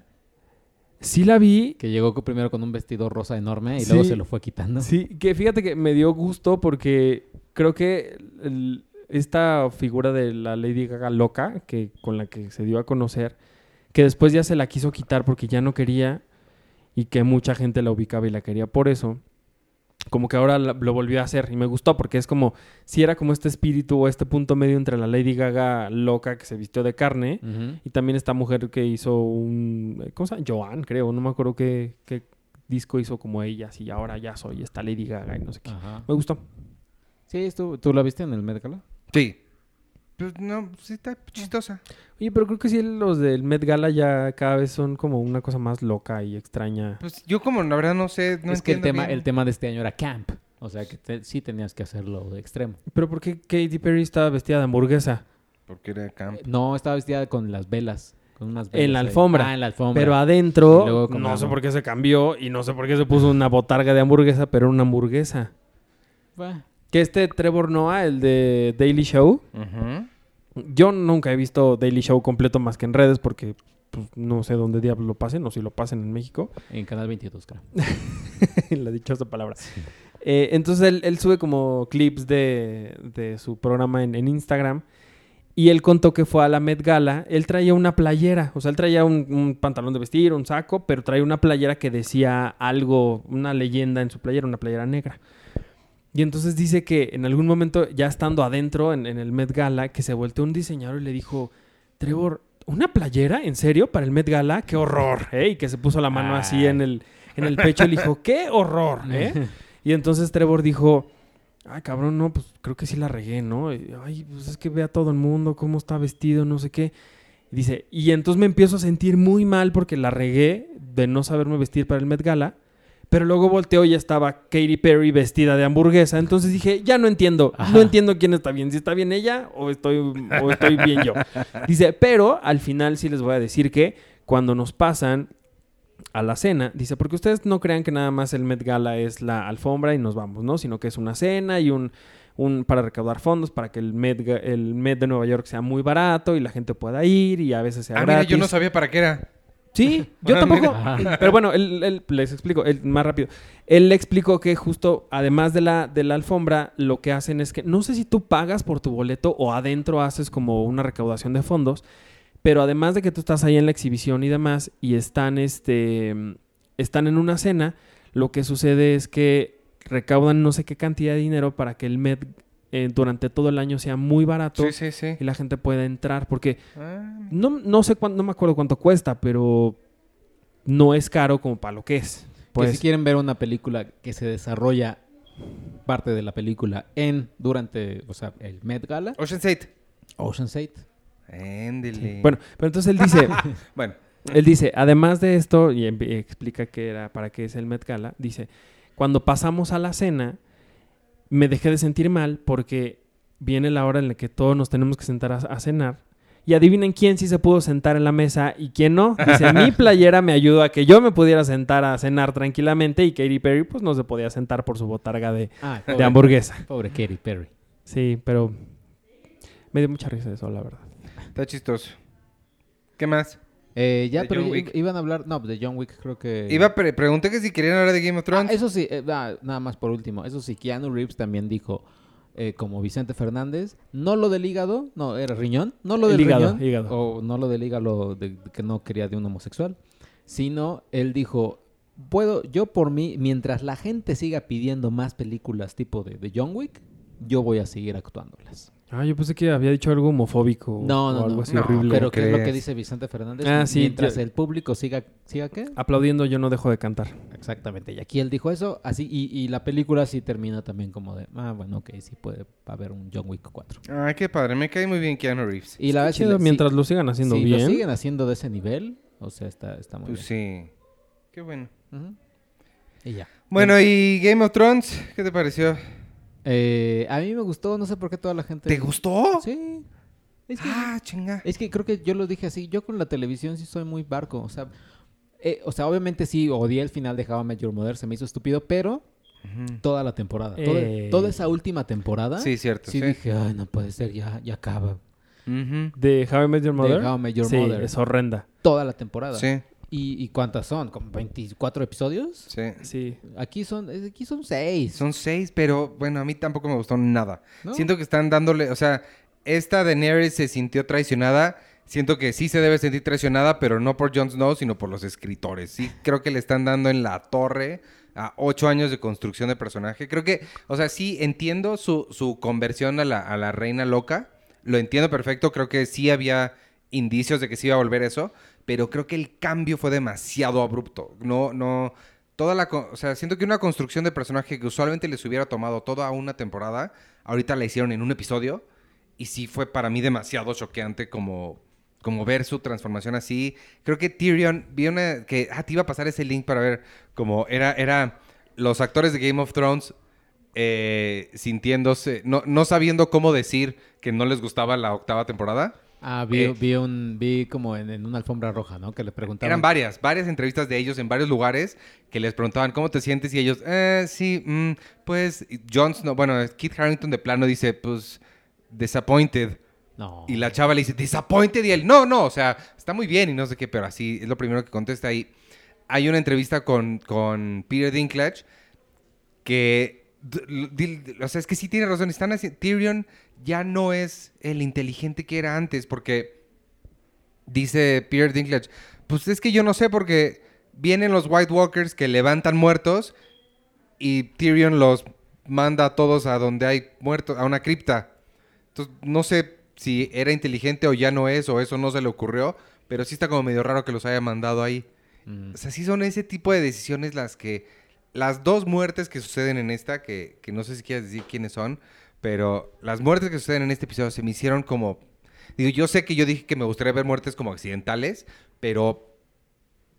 Pero bien construidas. Es que aquí se me hizo como que, ah, fin, ya, bye, vámonos.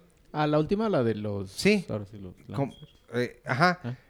Y no, no, no, no, siento que no, no se ganaron nada. Siento que no, no me está gustando, pero nada. Nada. No, a mí, o sea, vaya, yo, yo sí soy más barco. O sea, yo, yo sí soy de. Ah, jajaja. Así ella quemando todo. Ah, jaja, sí, qué malos a todos. Oye, lo que sí, digo, yo re- recuerdo rápidamente que yo nunca he visto Game of Thrones. Pero lo que he leído es que mucha gente muy molesta dice que se siente como que. Más bien, se siente que esta ya es la parte libre de los creadores que no están es que, más ¿sabes apegados a George. Sí, sabes ¿No? que ahí es muy atinado que, habla- que empezaste a hablar de How I Met Your Mother. Y George R. R. Martin dijo lo mismo en una entrevista de hace unos años. Que no le gustó Met Que, Así. Y ese muere la esposa al final. Eso lo voy a notar. sí, se- sí, efectivamente, estos ya no tienen la guía de los libros de George R. George R. Martin, pero lo que sí tienen es el final. El final Es se los dijo George R. R. Martin. O sea, quien se queda el trono es este persona. Solo que ellos están llegando a esa conclusión por sus propios medios. Y en una y entonces uno O sea, entonces el libro cuando salga va a ser distinto a lo que, vio, a que- lo que vimos en la serie. sí, Sí, aunque el Sí. final, o sea, quien se queda en el trono. O sea, va a llegar al mismo camino. quién sabe, porque por lo que dicen en- en- dijo en esta entrevista George R. R. Martin, dijo es que es un error. Uno, te- eso es el problema con establecer tu final desde el principio, porque entonces te obligas a no no seguir a donde quiere ir la historia. A veces las historias por los por los actores, por las condiciones, por lo que sea va cambiando. Y si te casas con un final a fuerzas, como en el caso de How I Met Your Mother, terminas con un final que ya no le está haciendo justicia a toda la historia que habías contado. Claro. El problema con How I Met Your Mother es que a fuerza querían usar ese pietaje que grabaron con los niños, de diciéndole, es que Robin y no sé qué, cuando la verdad es que ya la historia que, con- que terminaron contando ya no iba por ahí, ya no te creías que, que Ted quería con Robin, ¿no? Porque Sí, no.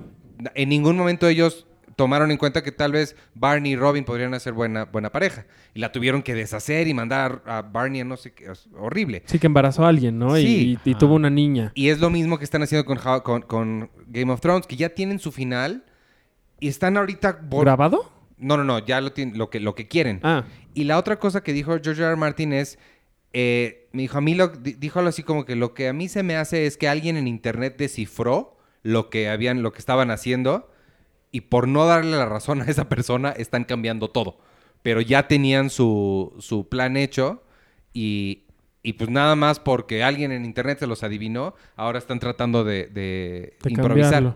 De Sí. ¿crees que, pero crees que así HBO ¡Qué así de, loco! a ver, señores productores, tenemos al usuario de Reddit Who's Your Daddy 33 que con cuatro seguidores que Es- ya nos adivinó esto. ¿Quién sabe? O sea, no creo que sea de cuatro seguidores. Quizás alguien como Collider o algo así empezaron a publicar algo. Porque sí hay teorías muy razonables allá afuera.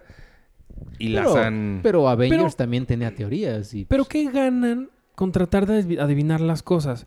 Eh, voy, por ejemplo, entrevisté a Jessica Chastain y a, y a Sophie Turner y les pregunté a las dos, ustedes son parte, más a Sophie evidentemente, pero no podía sacar a Jessica de la pregunta, pero sí le pregunté, ustedes dos tienen, además de Dark Phoenix, tienen, tienen Phoenix, Phoenix tienen otros proyectos eh, pues muy interesantes que a la gente les interesa mucho y que tienen muchas ganas de saber más sobre ellos, ¿no? ¿Cómo le hacen ustedes para tratar de evitar el, el poder decir algo? Jessica me decía, pues mira, yo nada más digo, no puedo hablar de eso, jaja, me río y, y se acabó. Eh, Sophie decía más o menos lo mismo. Pero Jessica me gustó su respuesta porque dijo, creo que realmente los verdaderos fans no quieren averiguar nada, no tienen ganas de saber nada porque, digo, evidentemente sí, saber un poquito más de lo que viene y demás, pero el tratar como de, de descifrar las cosas y adivinar las cosas, eso no lo hace un verdadero fan. Ajá. Yo sí creo que no está un un verdadero fan de Game of Thrones o de lo que sea, sí va a leer las entrevistas con todo el mundo y va a, a- a leer cosas sobre el set o todo lo que se, se genera alrededor del- de la última temporada. Pero yo no creo que nadie, fan, fan, fan, fan, fan, se, se siente en su cuarto con paredes llenas de hilos rojos y teorías, como este el, del meme del loco así de Ajá. ya adiviné el final de Game of Thrones. Pues ¿para qué te ahorras? Digo, ¿para qué te desgastas y al final lo vas a ver, ¿no? Y pierdes como esta emoción de ver algo junto. Sí, exacto. O sea, Sí, es como nuevo. muy estúpido, pues. Sí, sí, sí. ¿Han adivinado ustedes el final de alguna película o serie? Así que digan, ah, no manches. Es que el otro día leí que alguien dijo, no me, no me acuerdo en qué leí o escuché en un podcast que alguien decía, es que yo cuando vi el sexto sentido, yo me imaginé que Bruce Willis estaba muerto. Y de hecho, cuando fue el twist, para mí fue como, ajá, ¿ese era el twist? O sea, que no, como que no captó que ese había sido el twist de la- del que todo el mundo hablaba, porque Sí. para él fue muy obvio. Yo creo que te voy a decir uno, pero, pero no lo adiviné, sino me lo spoilé yo solito. Pero cuando pasó dije, ajá, pero ya sé. Ya cuando acabó dije, ah, es que era spoiler. Eh, el- el- y te va a doler mucho. Creo que es el final de la cuarta temporada o tercera temporada de Lost. Ajá. Cuando te enteras que en realidad está en el futuro. O sea, que están, que están ya salieron de la isla. Porque yo cada, cada que terminaba un episodio de Lost, así yo, ay, me voy a meter a lostpedia.com. Ajá. Y decía, ah, bueno, lo que viste en este episodio es este, esto, esto. Lostpedia. Ajá, y estaba así, oh, wow, qué interesante.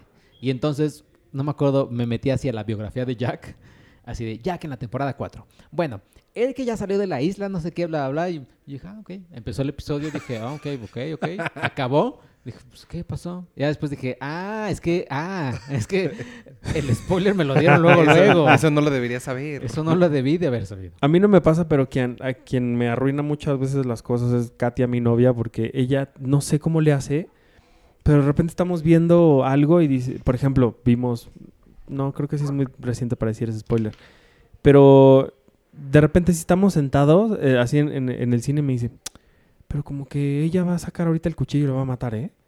Y pasa. Entonces, no sé cómo diablos le hace que adivina. Y lo peor es que me lo dice a mí. Yo ya le he dicho, no me digas, ¿no? Yo no quiero saber. Porque me pasó en una película de reciente estreno, que está creo que todavía en el cine. No, sí, todavía está en el cine. En donde te enteras que al final una persona no era esa persona, sino otra. Y dice... Y ella me lo dijo desde la mitad de la película. Ah, ya sé qué película. Y entonces yo dije, ay, ¿por qué me dices? Pero bueno, es- pues está bien, no, ya, vamos a platicar de las cosas, ándale. Pero, pero este, pero sí, ella tiene mucho, tiende mucho a hacer eso y luego, luego me cae un A poco mí lo que me- gorda. A mí lo que me choca es, es yo todo emocionado cuando voy a, a presentarle, bueno, a- o sea, voy, yo ya sé de una película y voy con alguien o estoy con mis papás y les enseño una película así de, uy, ahí viene, ahí viene el twist y no se lo esperan. Y así media hora antes, ¿y si Bruce Willis está muerto? Y yo así de, no, pues no. Ya, pero ya por dentro así de, no, pues ya supieron, ya para qué. Sí, digo, no, no creo que ella lo haga de así súper malintencionada, pero, pero sí, hay gente que sí es muy hábil como para adivinar esas cosas. Y está bien que lo sean, pero pues no se lo compartan a quien tienen al lado porque, pues, es igual de molesto que esa gente cuando estás viendo una película y dices, ¿y esa quién es? ¿Y en qué momento salió? No la vi. ¿Pero ella qué le dijo? ¿Pero qué pasó? Eso sí es, eso sí es muy feo también. Este, pues les late que sea esa la pregunta de la semana entonces, de ¿Alguna que vez has adivinado? ¿Alguna vez has adivinado alguna película o serie antes de que termine? A mí Sí. creo que creo que yo no, ay, no, sí tenía una, pero ya no me acuerdo. A ver, ¿cuál iba a ser? tú? No, yo quería, más bien me hubiera gustado que la pregunta fuera, antes de Game of Thrones, ¿qué serie fue la última que te sentabas a ver en la televisión a la hora que la pasaban? Porque creo que eso es, algo muy bonito de Game of Thrones, que está haciendo que mucha gente vuelva a lo que so- sol- solía hacer o la televisión, de, o sea, en series o telenovelas, que era, nos vemos a las 8 porque va a empezar Lost y la vamos a ver juntos, ¿no? Pues creo que, creo, o sea, digo, Luis Miguel, No, pero pues eso estaba en Netflix, pues no es lo mismo. este, Yo creo que Breaking Bad yo. yo Breaking Bad, yo, ¿cómo la veía? No, es que Breaking Bad, Mad Men, yo no las veía, las bajaba. Las veía al día siguiente bajadas. Pero era un día, o sea, tenías que esperarte toda la semana Sí, para ver eso el sí. siguiente. Breaking que- Bad y Mad Men, entonces. No, a mí la última fue Lost. Y fue porque un tío mío, que se llama Omar, y un primo mío que se llama Julio, a los tres nos encantaba Lost. Y mi tío ponía su casa, nosotros nos encargamos para que él- él llegara de trabajar, nosotros comprábamos la cena Wow. y los tres veíamos la serie. Ay, sí, cierto. No, ah, me acaba de caer el 20, como que lo sabía, pero me acaba de caer el 20 que los tres somos mega fans de Lost. Deberíamos hacer Lost un episodio a la vez. Ah, no. Así de, Ah. ay, mira, Rodrigo Santoro, ojalá su personaje sea muy interesante. Ojalá llegue, seguramente va a llegar a mucho. Sí. ¿Por qué no vamos ahorita a escuchar la, la cápsula de, de Can? Si es que sí me la mandó Penny. ¿Sí? Vamos a escuchar la cápsula de Can y regresamos con los comentarios para que se despide ella y los comentarios. Sí.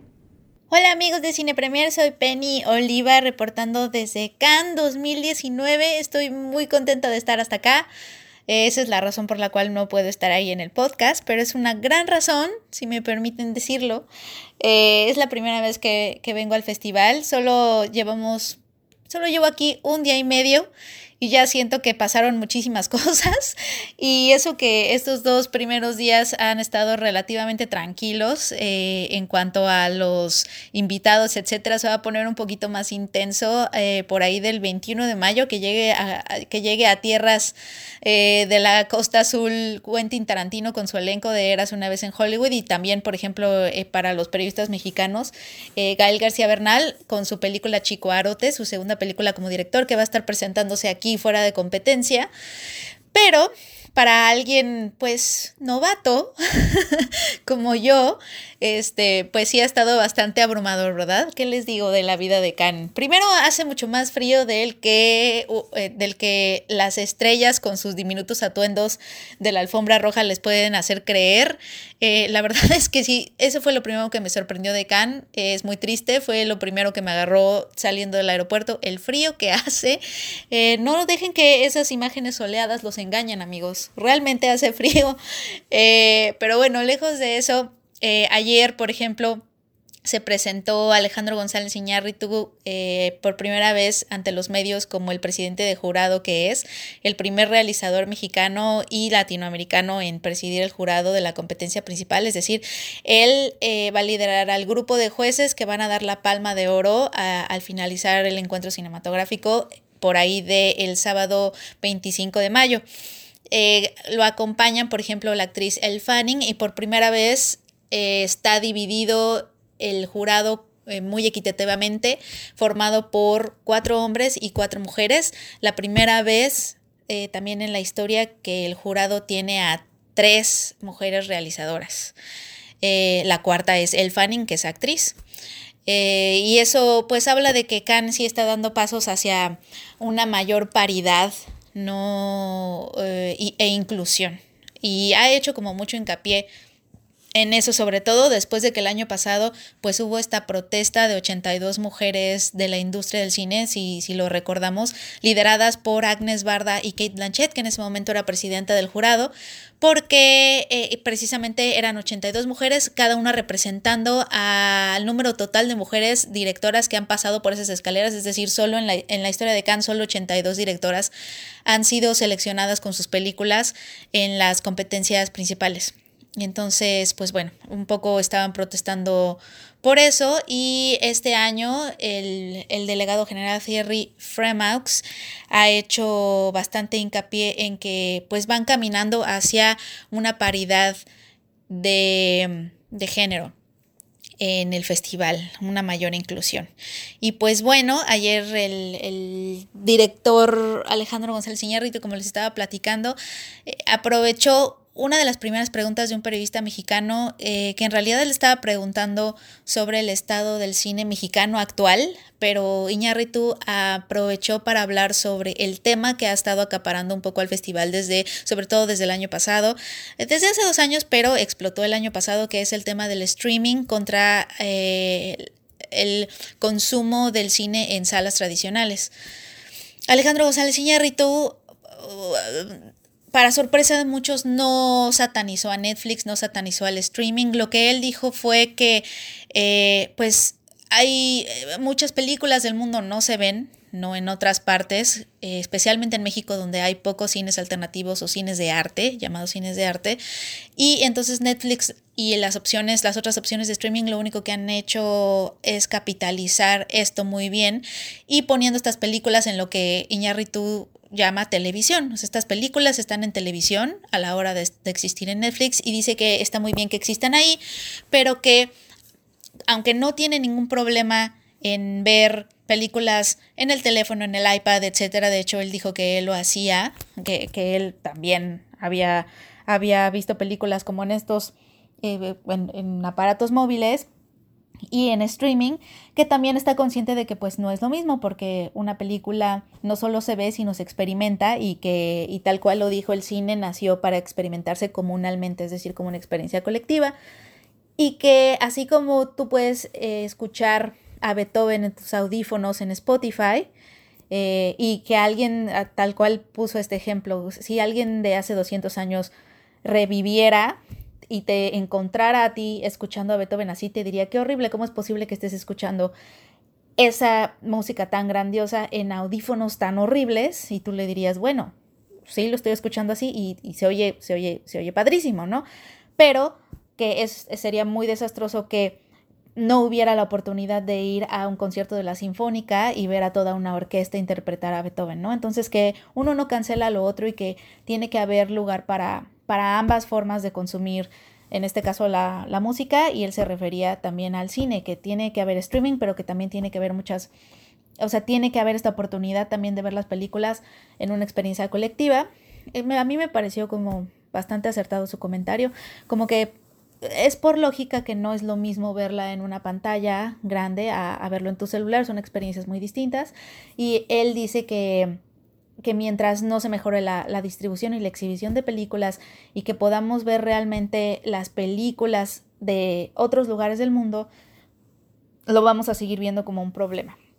Entonces prácticamente habló de eso, habló de, obviamente le hicieron la pregunta obligada de qué siente él al ser el primer mexicano, el, el primer mexicano en presidir el jurado, este, pues en tiempos de, de, Trump, de muros, de racismo, de retóricas del odio, y él empezó a hablar un poco de la instalación de realidad virtual que trajo en 2017, Carne y Arena, que precisamente lo que hace es ponerte en la piel de un migrante que está cruzando la frontera con Estados Unidos este, para que la gente experimentara en carne propia, ¿no? De ahí carne y arena, lo que, lo que viven estas personas, porque él dice que muchas de estas retóricas del odio vienen de ignorancia, de no saber lo que vive la otra persona.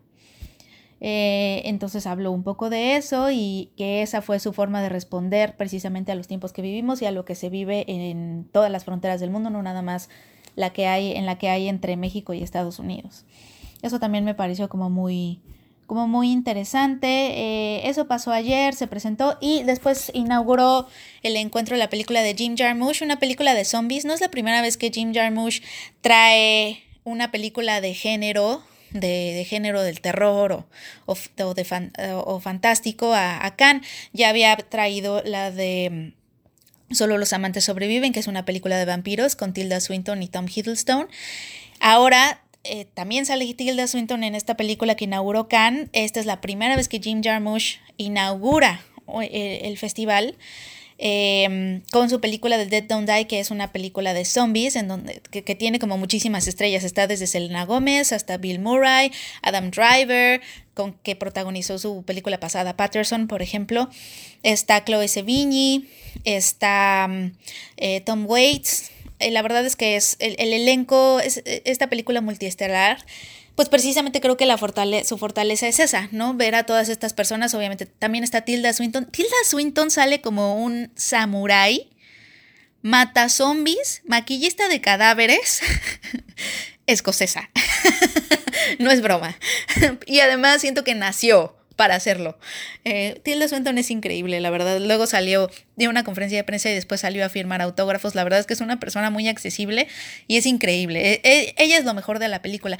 De ahí en fuera, la película es, está rara. Yo me gustó en parte, siento que no está del todo bien lograda, como que no aporta tanto al género, más bien tiene muchísimos guiños obviamente al cine de George Romero, eh, The Night of the Living Dead, etc. Y es... Eh, digo que este es, este es justo, es una característica de la película, o sea, la película conscientemente es así.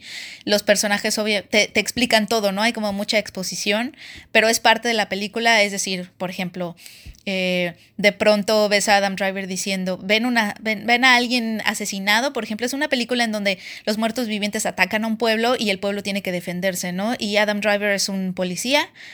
Eh, y al primer asesinado que ven, Adam Driver se voltea y dice, fueron zombies. O sea, como que no, en ningún momento hay evidencia de eso, pero él dice fueron zombies. Es ese tipo de película como que llega a conclusiones de la nada y te dicen todo. Y además es muy meta, tiene diálogos que se refieren, uh, que dan a entender que los actores están muy conscientes de estar en una película. Hablan, hablan dentro de la historia, hablan del guion, hablan del tema principal, hablan de Jim Jarmusch. Este, sí, los, sus personajes están conscientes de que están en una película, entonces eso es interesante. Fuera de eso, la verdad es que sí está muy extraña, está muy caótica, no aporta muchísimo. Y de hecho no ha sido tan bien recibida eh, por la crítica. Después Jim Jarmusch dijo, eh, como que estaba consciente de esto cuando dio su conferencia de prensa hoy, ya que habían salido todas las críticas el día de ayer, y dijo que pues la verdad es que eh, muchas cosas de las que él había leído en las críticas ni siquiera las había pensado. O sea que realmente esta es una película que le hablaba, habla, habla de hecho sobre obviamente sobre esta voracidad de lo humano y cómo estamos acabando un poco con el planeta y, y cómo no estamos apreciando, él lo dijo así, cómo no estamos apreciando la virtud o este regalo que es tener conciencia, la conciencia humana, él hablaba mucho de eso. Eh, más que nada era eso lo que se quería enfocar. Eh, tampoco habló mucho en la conferencia de prensa, eh, estuvo muy extraño, bueno, pero Bill Murray dijo que a él lo que le daba, les preguntaba, les preguntaron a todos qué era lo que les daba miedo, eh, qué es lo que lo asustaba, y Bill Murray dijo que Khan lo asustaba bastante, y el moderador dijo que, que no había zombies en Khan. Y, y, Bill Murray le respondió como con su humor de siempre, pues tú, si tú lo dices, ¿no? Este, dice, según tú, algo así le contestó. Estuvo muy chistoso. Bill Murray, la verdad es que es muy chistoso. También lo hace muy bien en la película. Él también sale como el compañero de, policía de, Adam Driver. Son como una pareja de, policías. Eh, sí, eh, raros.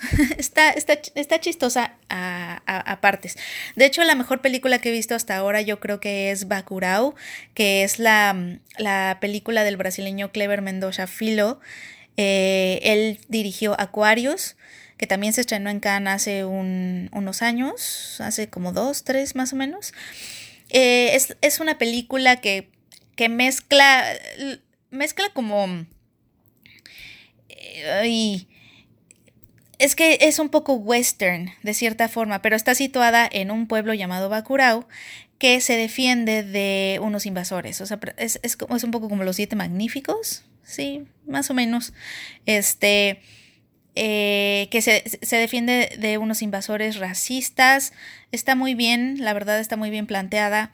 Eh, te habla de, de, una comunidad que no quiere que no quiere dejar a sus tradiciones atrás, que eh, que se defiende ante los invasores externos, que un poco recuerda a Aquarius en este sentido, porque Aquarius, como recordamos, es una película de una mujer que se rehúsa a vender su departamento a una corporación, ¿no? Que quiere comprar ese departamento para construir eh, otra cosa, y ella se rehúsa, ¿no? Ella todo el tiempo está diciendo no, no, no. Un poco sucede lo mismo con esta comunidad eh, en Bacurao, es un pueblo ahí perdido en medio de la nada. Eh, y pues todos se tienen que defender de estas personas que un poco por diversión los quieren cazar. No, no queda muy claro por qué estas personas son extranjeros, son estadounidenses, vienen a querer matar a toda la población, pero, pero hay, hay retóricas de racismo, por ejemplo, em, de, de, mm, sí, de colonialismo, etcétera. Eh, y pues, ¿qué más? Bueno, esa es la mejor película que he visto hasta ahora. Eh, así han estado estos días, pero han sido los más tranquilos hasta eso. Eh, ¿Qué más? Pues nada más, este, yo sigo esperando nada más a ver si, si esta mm, edición tiene también algún tipo de demostración de este grupo llamado 50-50 por 2020. Es una organización que busca la paridad de género y fueron las que organizaron esta protesta con Kate Blanchett y Agnes Barda.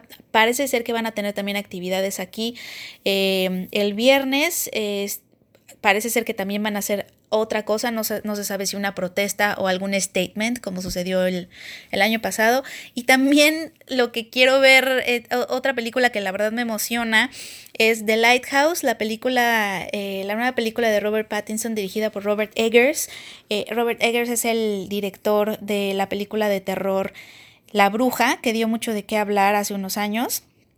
Eh, se estrena, me parece, el domingo. Hay que hacer unas filas inmensas. Eso sí, la vida en Cannes es de hacer muchas filas. Somos muchísimos periodistas y, entrar a las cosas es, o al menos todavía no me sé ciertas mañas, pero entrar a las cosas eh, requiere de bastante compromiso y esfuerzo. entrar a cualquier función. Eh, sí, es, sí es algo, sí es todo un arte. Y, pues bueno, el domingo es esta película de Robert Pattinson, eh, va a estar Chicuarotes, Eras una vez en Hollywood. Em, también va a estar Rocketman, se va a presentar aquí, la película protagonizada por Taron Egerton en la que encarna a Elton John. Eso va a ser, me parece, el viernes. Y después de presentarse aquí va a llegar muy pronto también a, salas comerciales eh, en la Ciudad de México. Entonces, pues bueno, para los no asistentes de Cannes, esa película va a estar muy pronto, muy pronto accesible. Y también la de Jim Jarmusch, que va a llegar a México por distribuida por Universal. Todavía no tiene fecha de estreno, pero sí va a llegar a México. Eso también ya se sabe. Y pues bueno, aquí seguiremos. Eh, les estaré mandando más reportes pronto. Y pues yo los dejo porque creo que ya hablé muchísimo, pero, pero pues bueno, es que en Cannes pasa todo, pasa muchísimo y, y aquí seguimos, un poco con, con, un poco de frío, pero bueno, está bien. Eh, adiós amigos, hasta la próxima y gracias por escuchar el podcast. Y ya, esa fue la cápsula. Y ahora sí. Ah, la semana pasada además preguntamos cuál es tu película de ciencia ficción favorita de la década de 2010 a 2019. Ay, Dios mío, ¿cuáles son nuestras opciones? Pues Her, Her, Inception, Inception. Interstellar, Deus Ex Machina. ¿Deus Ex Machina? Sí. No, Ex Machina. Nada más Ex Machina.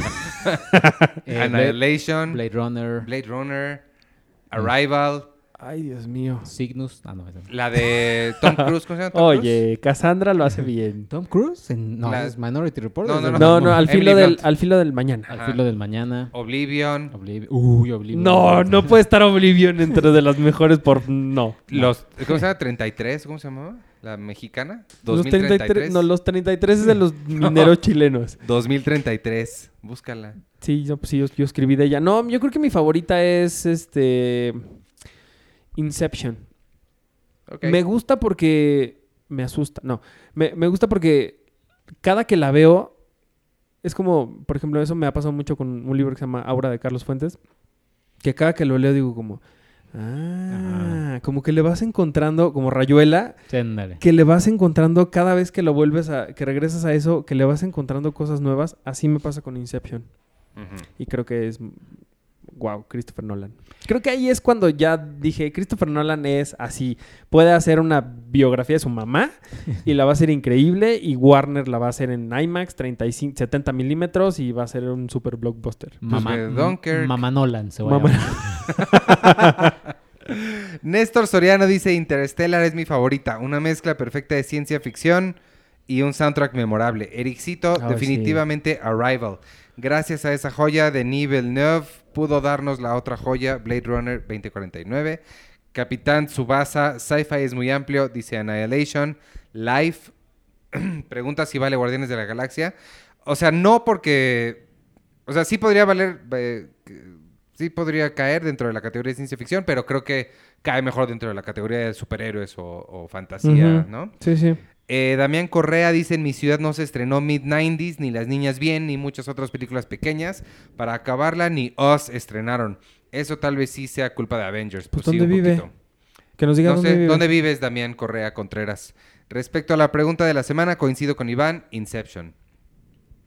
Eh, eh, Jason de Chancla, o Jason de Chancla. Qué padre lo de No- Noé Hernández. Nos tocó grabar con él un corte para el rally del GIF. Excelente persona. Mi película de ciencia ficción sería Inception, aunque comparte lugar con Mad Max y Her. También Mad Max me olvidó. Eh, Gabriela. Ah, Mad Max. Mira, Gabriela te habla directamente, Arturo. Dice, un agradecimiento, Arturo, por las portadas de Bob Esponja. Yo soy Eh. parte de esa generación y acabo de comprar la mía. No puedo creer que hablaran de la revista sin mencionar su divertida pregunta del mes.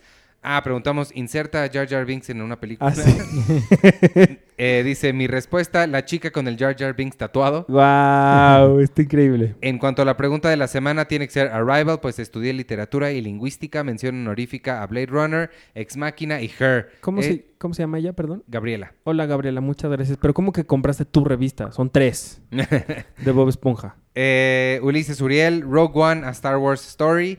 Ah, no, ya, esa es mi favorita, Rogue One. Pues yo también la insertaría más en fantasía, pero Sí, pues, yo también. Pero val, te la, te la compro. Es que, es que son, son híbridos. Sí, claro. Cuando ya todo parece haber acabado, los últimos minutos son espectaculares. Y me extraña que hayan permitido contar el año 2019 como parte de la década si todavía no ha terminado muy mal. Pues sí, pero pues ¿Qué? eh, la cosa es que estamos contando en que no se va a estrenar una gran película de ciencia ficción en, la- en los últimos seis meses del año. Sí nos estamos tomando esa libertad, ¿no? Un poquito. A menos que Dark Phoenix sea una obra brutal. Pero aparte digo, nosotros ya sabemos lo que se va a estrenar este año Ajá, y no hay nada que nos... O sea, si supiéramos que Christopher Nolan va a estrenar su película en diciembre, Exacto. dices, bueno, pues hay que esperarnos, pero Sí. por lo que sabemos que viene este año no hay tantas Sí. cosas que quise... Digo, que nos sorprendan, creo que sería Solo- lo mejor de todo, ¿no? Digo, pero... para ser justos, viene este año todavía, bueno, se supone que Ad Astra eh, Ah, y, Ad Astra, claro. y Gemini Man. Pero, pues, creo que es, o sea, sí podemos tomarnos esa, esa pequeña libertad asumiendo que ninguna de las dos va... po- Podrían cambiar en nuestro top 10 a final del año. Eso igual y la gente decía de pasajeros y mira lo que pasó. Pues sí. Ah, Rodrigo Prieto la, film, la fotografía. Sí, la ¿no? verdad es que lo hace muy bien. O sea, Rodrigo Prieto. Rodrigo lo sí. hace muy bien. Pues yo la vi, mira, esa yo la vi en mi cocina mientras hacía mi, mi lunch de la semana y lavando mi, mi, mi ropa. ¿Al mismo tiempo, Iván? Pues todo eso en la cocina. Pero te puedes enfermar por echarle jabón a tu comida. No, babas. Y este... Y No, pues está re buena. Como alguna vez... Vista es- así, está padre. Esto es una estupidez, pero alguna vez alguien así le pre- me preguntó, ¿qué estás haciendo? ¿No? Y yo le dije, ah, pues trabajando. ¿Y tú? Y me dijo, estoy lavando mi ropa, cocinando y mm, así tejiendo, no sé qué. Y yo, ah, al mismo tiempo, qué hábil. Entonces así te imagino a ti Pues es haciendo, que- lavando y cocinando al mismo tiempo. Pones la lavadora y ya ella la hace solo y ya te vas a hacer la... Sí, técnicamente no está lavando. Ajá. Entonces no digas que estás lavando, Iván. Ay, Dios mío. Bueno, ¿y tú? Eh, ¿Yo qué? Ah, yo, te- ah, yo que tengo aquí. Tus Eh, comentarios de YouTube. eh, tengo aquí eh, J. Ponce, saludos. J. Ponce otra vez. Avengers Endgame y 2 mil millones 272 de dólares. Ok. Lo que he hecho. Ok. Ángel, Ah, nos está diciendo la taquilla de Avengers en el momento. Ah, gracias. Ángel Peranda. Son Jessica Chastain. Ah, sí, es que ustedes preguntaron que... No, dijeron que no podían decir a dónde iba. A dónde Que no sabíamos si podíamos decir, ajá. Ah, sí. Y Vi ya. 30 minutos nada más de la película. Yo pensé que nos iban a pasar más. Y la verdad es que sí me gustó. Pues es que sale Jessica Chastain. pues Ya con eso No, ya para en es que fueron 30 minutos. No, no, no. En, el- en lo, lo que yo vi, Jessica Chastain sale muy poquito. Ah, bueno. Pero a mí en general los, los X-Men me gustan mucho. Mm. Sí. Ah, bueno. Entonces sí, sí, sí, sí me emociona Dark Phoenix. Augusto Hernández, para la pregunta de la semana, yo sí me quedo con Arrival, que es magnífica, disfruté verla cinco veces y me la vería muchas más. Aquí hago trampa con otra que, aunque no es lo mejor existente, disfruté, aún disfruto, Edge of Tomorrow. No, no leyeron los comentarios del anterior podcast. Ay, perdón. Eh, Memcan, la trilogía de los simios cuenta como sci-fi. Sí. Sí, claro. Eh, Gravity, The Martian, The Lobster y Rogue One. también. Gravity. No, Gravity no entra en mi top. No, sí, pero no es mi top. Uno. Eh, Sí, Da- no. David Vázquez, yo coincido con Penny. Para mí lo de, Arrival, lo de Arrival fue un gran ejercicio visual y lingüístico que pocos hemos visto en esta década. En cuanto a Oz, creo que la crítica social va más hacia el consumismo e incluso me atrevería a decir que al salvaje capitalismo que maneja USA. Daniel Sensei dice, rayos, está difícil la pregunta de la semana, así que diré tres. Age of Tomorrow, Inception y Elysium. Ay, Elysium. Buena reseña del episodio de Game of Thrones. Espero que la serie tenga un final épico, aunque todo parece indicar que no. Saludos a todos. Postdata, ¿ya nunca van a invitar a Moni Urruchua? Pues, no, ya nunca. no, es sí. que Moni ya tiene otro trabajo y la absorbe mucho y ya nunca la vemos ni sabemos nada. Sí, ya no Y- trabaja y- aquí. Y creo que, y creo que el, el algoritmo de voz la puede regañar si se enteran que está aquí. Sí, es cierto. Eh, Kenael Ortiz sobre la pre- pregunta, eh, el origen, aunque son del mismo director, y entonces Interstellar. Eh, Eric Motelet, lo dije la semana pasada, le confirmo ahora, a Penny la perdimos, se ha convertido en una tía que manda piolines en redes ¿Qué? y se escucha un poco snob. Necesita relajarse un montón, pero los quiero. Ah, caray, no ¿por dejen qué? de hacer nunca el podcast. Es que a veces se junta con gente que sí se le pega a los no, pero no es así. ¿Pero qué dijo? No sé, no me acuerdo, sé. pero... Tú que lo No, acabas de escuchar. Cre- creo eh, que por como la crítica de Game of Thrones, o sea, Ajá. como que, ay, no, pues, tranquilos, no sé qué. Ah, Pero no, ella, ella no es... Ella no es así. Ah, mira, de aquí de hecho hay una, ya él me goza. Eric Motelet, Penny es amor. Y Eric Motelet lo contesta. no lo niego, pero se ha montado en esta ola de ser súper exigente con una serie de fantasía que a Ah. veces sus comentarios suenan un poco snob. Ah, No, no sé. No. La serie tiene dragones y arrojan fuego y enanos ahí con cicatrices. Yo no le exijo nada de realismo. No, yo sí, yo le exijo que tenga coherencia dentro de la fantasía que está presentando. Oye, pero entonces yo me acuerdo que hace un par de episodios yo les pregunté a ustedes, ¿creen que Game of Thrones termine como... ¿Neta? ¿Así va a ser el final? Sí. Yo creo entonces que sí. Yo Sí. no creo. Yo no creo que termine tipo Battlestar Galactica. Híjole. O Lo Eh, Soprano. O Oye, imagínate que acabe así con un blackout, así. ¡puf! Es que el del el final de Los Soprano no está mal, hay que revisitarlo y leer al respecto y no está nada mal. El de Battlestar Galáctica sí es una tontería y sí podría terminar así, podrían terminar todos muertos y un letrerito de 4000 años después y sale así, no Manhattan. sé. Ajá.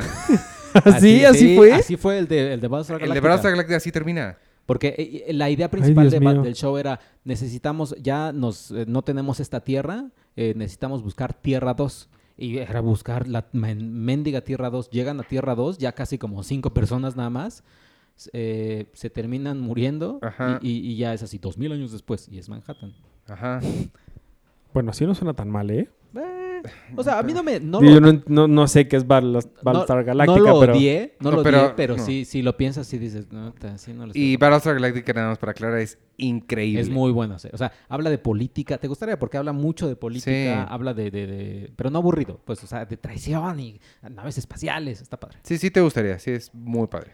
Eh, Mm, Juanjo, Suena bien. para la pregunta de la semana, Arrival, la primera Interstellar y Arrival. La primera me hizo llorar mucho y me asombró a pesar de que puede llegar a ser confusa cada vez que la vuelvo a ver encuentro algo diferente, como Inception en tu caso, Arturo. Respecto a Arrival, debo decir que es la responsable en gran medida de que estudie comunicación. La forma en que hablan del lenguaje es hermosa y el score es magnífico. Oscar- eh, el score de este Johan Johansen, que ya se murió. Eh, Oscar Al- Araluce Hernández, para la pregunta del podcast anterior es Hawks Rich. Eh, como creo que era la, la- la pelea, no. Sí, Ah, la batalla que más les gusta. la sí. batalla que más te gustó. Ya en Melgoza, mis Mm. favoritas sin duda, Arrival, Amy Adams es genial, Inception, una de las razones por las que amo el cine es esa película, Hair y La Langosta. Por cierto, en Oz los personajes malos se visten de rojo porque precisamente así era la campaña que la niña vio cuando era pequeña. Invitaban a Estados Unidos a vestirse de rojo y tomarse de las manos. Oh. Eh, me gustaría que recomendarle a Iván la serie The Society y el reality de RuPaul. Sí, por milésima vez. Les mando a todos saludos ya que regrese Arturo. Ah, ya aquí estoy. Eh, Sandra Pineda, no sé por Se qué. te cumplió. No sé por qué Iván se avergüenza de su foto si está bien guapo. No, no, no, espera, espera, espera. Yo no me avergüenzo de nada. No me gusta, que es otra cosa. En cuanto a la pregunta, Inception y Arrival son películas que me volaron la cabeza cuando las vi. Menciones honoríficas, Blade Runner e Interstellar. Y Alejandro Alcázar. ¿Será algo de las panaderías Alcázar? Alejandro? O de Damián. O de Damián. O de o de Damián. Damián. Sí, tu es- referencia de Alcázar es las panaderías. son muy buenas. Pastelerías o panaderías. Es una panadería. ¿Sí ¿Es O panadería? pastel- Pastelería, ¿no? ¿Pastelería Alcázar? Ay, ay, ay. A ver. Es que. Es que si vendes pasteles también eres una pastelería. Pues. eh, Pero vendes pan. Entonces, ¿qué eres? ¿Pana pastelería? ¿La Alcázar es la del elefantito? Es- No, ese es este, la esperanza, La chico. esperanza. Que, Oye. alguien de, que alguien de pan nos patrocine, por favor. Y tienen nombres, los panes de las panaderías Alcázar tienen nombres clever que tengan que ver con las películas de Damián. De Damián, Alcázar. sí, está Cochiloco. este. sí, sí, está muy, el está muy padre. así todo. La concha no tiene quien le escriba. Sí, dos crímenes, este. Bueno, ahí está su comentario. Sé que ya pasó, pero me quedé con ganas de aclararles algo respecto del capitán en Endgame. Eh, Dios mío. En realidad, a la, que, a la que envejeció con Peggy también existía Hank Pym y el Cap seguía atado y con esa responsabilidad por la realidad que había dejado atrás. Así que no es nada descabellado pensar que en esa realidad Hank Pym construyó la misma máquina y fue con ella con la que regresó a su realidad original, pudiendo aparecer en el banquito porque cuando una máquina te envía no necesitas otra que te reciba. Puedes aparecer en el lugar exacto que tú elijas. Viendo de esa forma, las reglas de la película se respetan y no hay ninguna contradicción ni danos chance. Muchas gracias, muy interesante ese comentario. ¿De quién, quién lo...? Alejandro Alcázar Aguilar, el que yo le, yo le pregunto si, si es algo de los de pastelerías Alcázar. O de Damián. O de Damián y que nos patrocinen ya sea Con pan. pasteles O o, pan. o que traigan a Damián. O que, ajá, o que alguien nos explique la diferencia de si vendes pastel y pan, ¿qué diablos eres? Ah, eres una ¿No? pastelería o una o panadería. una panadería, Ajá. O una panestelería. panestelería. Que, por cierto, en La Esperanza están vendiendo todo el año pan de muerto, lo cual me parece ¿En una joya, sí. Órale. ¿Pan Sí. de muerto todo el año? Sí, Demonios. y yo fui y me compré uno porque fui muy feliz, muy feliz con el pan de muerto. Este, ¿ya acabamos? Ya. Bueno, entonces ya vámonos. La luz nunca regresó. Este, seguimos con baterías. Eh, Es que la contaminación, Iván. ah, ya nos vamos a morir. Nos vemos las, ¿qué hora la semana que entra. Yo soy Iván Morales. Nos pueden seguir en arroba Iván Morales y en todas las, las ¿qué? redes de Cine Premier. Arroba Cine Premier en Twitter, Instagram, Facebook. Twister es un juego. Ya estamos en Spotify. Círculo rojo. Ya se arregló el Spotify, por fin. Gracias. No, no tenía que ver nada que ver con que pagáramos nada. No tenía nada que ver con que, que no lo subiéramos ahí. Era un problema de programación. No sé qué es lo... La verdad es que Nadie sabe bien qué pasó, pero ya lo pudimos solucionar. De la 4T. Ya está. Ya es Andrés está Manuel. Es que eh, él ocupa mucho espacio con sus conferencias matutinas. actualizándose. Con sus periodistas. Y ya lo pueden con sus escuchar ahí. periodistas. Y despídense ustedes. Eh, yo soy eh, arroba checoche. Un saludo a los periodistas que están ahí en las mañaneras de López Yo quiero ir. Eh, tú deberías de ver, tú deberías de ir porque tú eres muy así, tú, político y- y- y demás. Y pues creo que ahí dan acceso a, luego a muchas personas. No, es que no sé cómo está la onda. No es que te metas así. Yo soy Pedro. Sola. Pedro para mí iba a decir. No, yo soy fulano de tal, me quiero meter. No, sí hay como un protocolo y no sé bien cómo funciona. Pero sí quiero ir porque tengo varias preguntas. El- eh, ahora en Los Platino eh, encontré a Sergio Mayer, Ajá. nuestro queridísimo este, Secretario de secretario Cultura. secretario de Cultura. Cultura. No es secretario de Cultura, pero es, Sí, no, es presidente de la, de la no sé qué de Cultura del Senado, una cosa que yo no entiendo. Y le pregunté sobre el, el- Ah, el dinero de la, de la academia, que por qué no los han apoyado, no sé qué. Y de verdad me dio una respuesta que parecía que me la estaba dando un robot, una máquina contestadora de teléfono de los 90. Y le dije, no, no, no, pero es que a ver, están diciendo esto, no sé qué. Y me volvió a decir lo mismo. Y por tercera vez le volví a preguntar lo mismo y me volvió a decir la ¿Y lo misma en respuesta. Lo tengo en audio. Uy, estaría bueno Y- que lo pongas. Y la verdad es que me.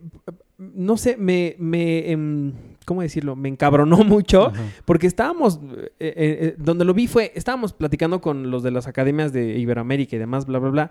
Y estábamos discutiendo cosas, pues, bastante interesantes. Y de repente el tipo pasa con su esposa en traje de baño porque se iban a meter al mar. Yo dije, a ver, güey, o sea, eres un político, tienes que trabajar, no puedes estar aquí, ¿no? Ay, qué buena. No, me, me, me encabronó mucho Yo verlo. le hubiera hecho verdad. dos preguntas. Uno, la que le hiciste, y dos, ¿dónde quedó la bolita? y ya. Estaría muy bueno que esa fuera la pregunta después de la muy seria. Así, Sí. tipo, Oye, César, ¿dónde quedó César- la bolita? tipo César Huerta. Dos preguntas. Uno, bla, bla, bla, Ah, bla. sí. Dos, ¿dónde quedó la bolita? O preguntarle a su esposa y Luis Miguel, que fue... Ah, sí, es cierto. pero ¿Quién es eso su ya son otra- No sé cómo se llama, pero... No sé cómo estuvo la onda, pero en la serie te pasan que ella creo que fue... Como novia. Fue novia de Luis Miguel, ¿A creo. poco? Ujú. ¿O su hermana, no? No, no sé. ya. No me acuerdo, la verdad, pero... Bueno, despídete. tú. ¿Cuál fue la pregunta de la semana? La, la de si... No, de Game of Thrones. No, la que si... No, bueno, yo sugerí que Ajá. nos dijeran O- cuál fue la última serie antes de Game of Thrones Ah, que no, veían. es- esa está pero no sé bonita. si ustedes querían otra. No, Ah. esa está bonita. Está bonito. Y ya, no, ya. Y saludé a... ¿A quién saludé? A, a- A Sergio Mayer. A Sergio Mayer. Sergio Mayer y a los periodistas que le van a las mañaneras. Sí. Y, Bueno. y yo soy Arturo Magaña y me pueden seguir en arroba Arturo HD y ya muy pronto, se los prometo, va a regresar el podcast de Friends. Y, y ya. Ok. Adiós.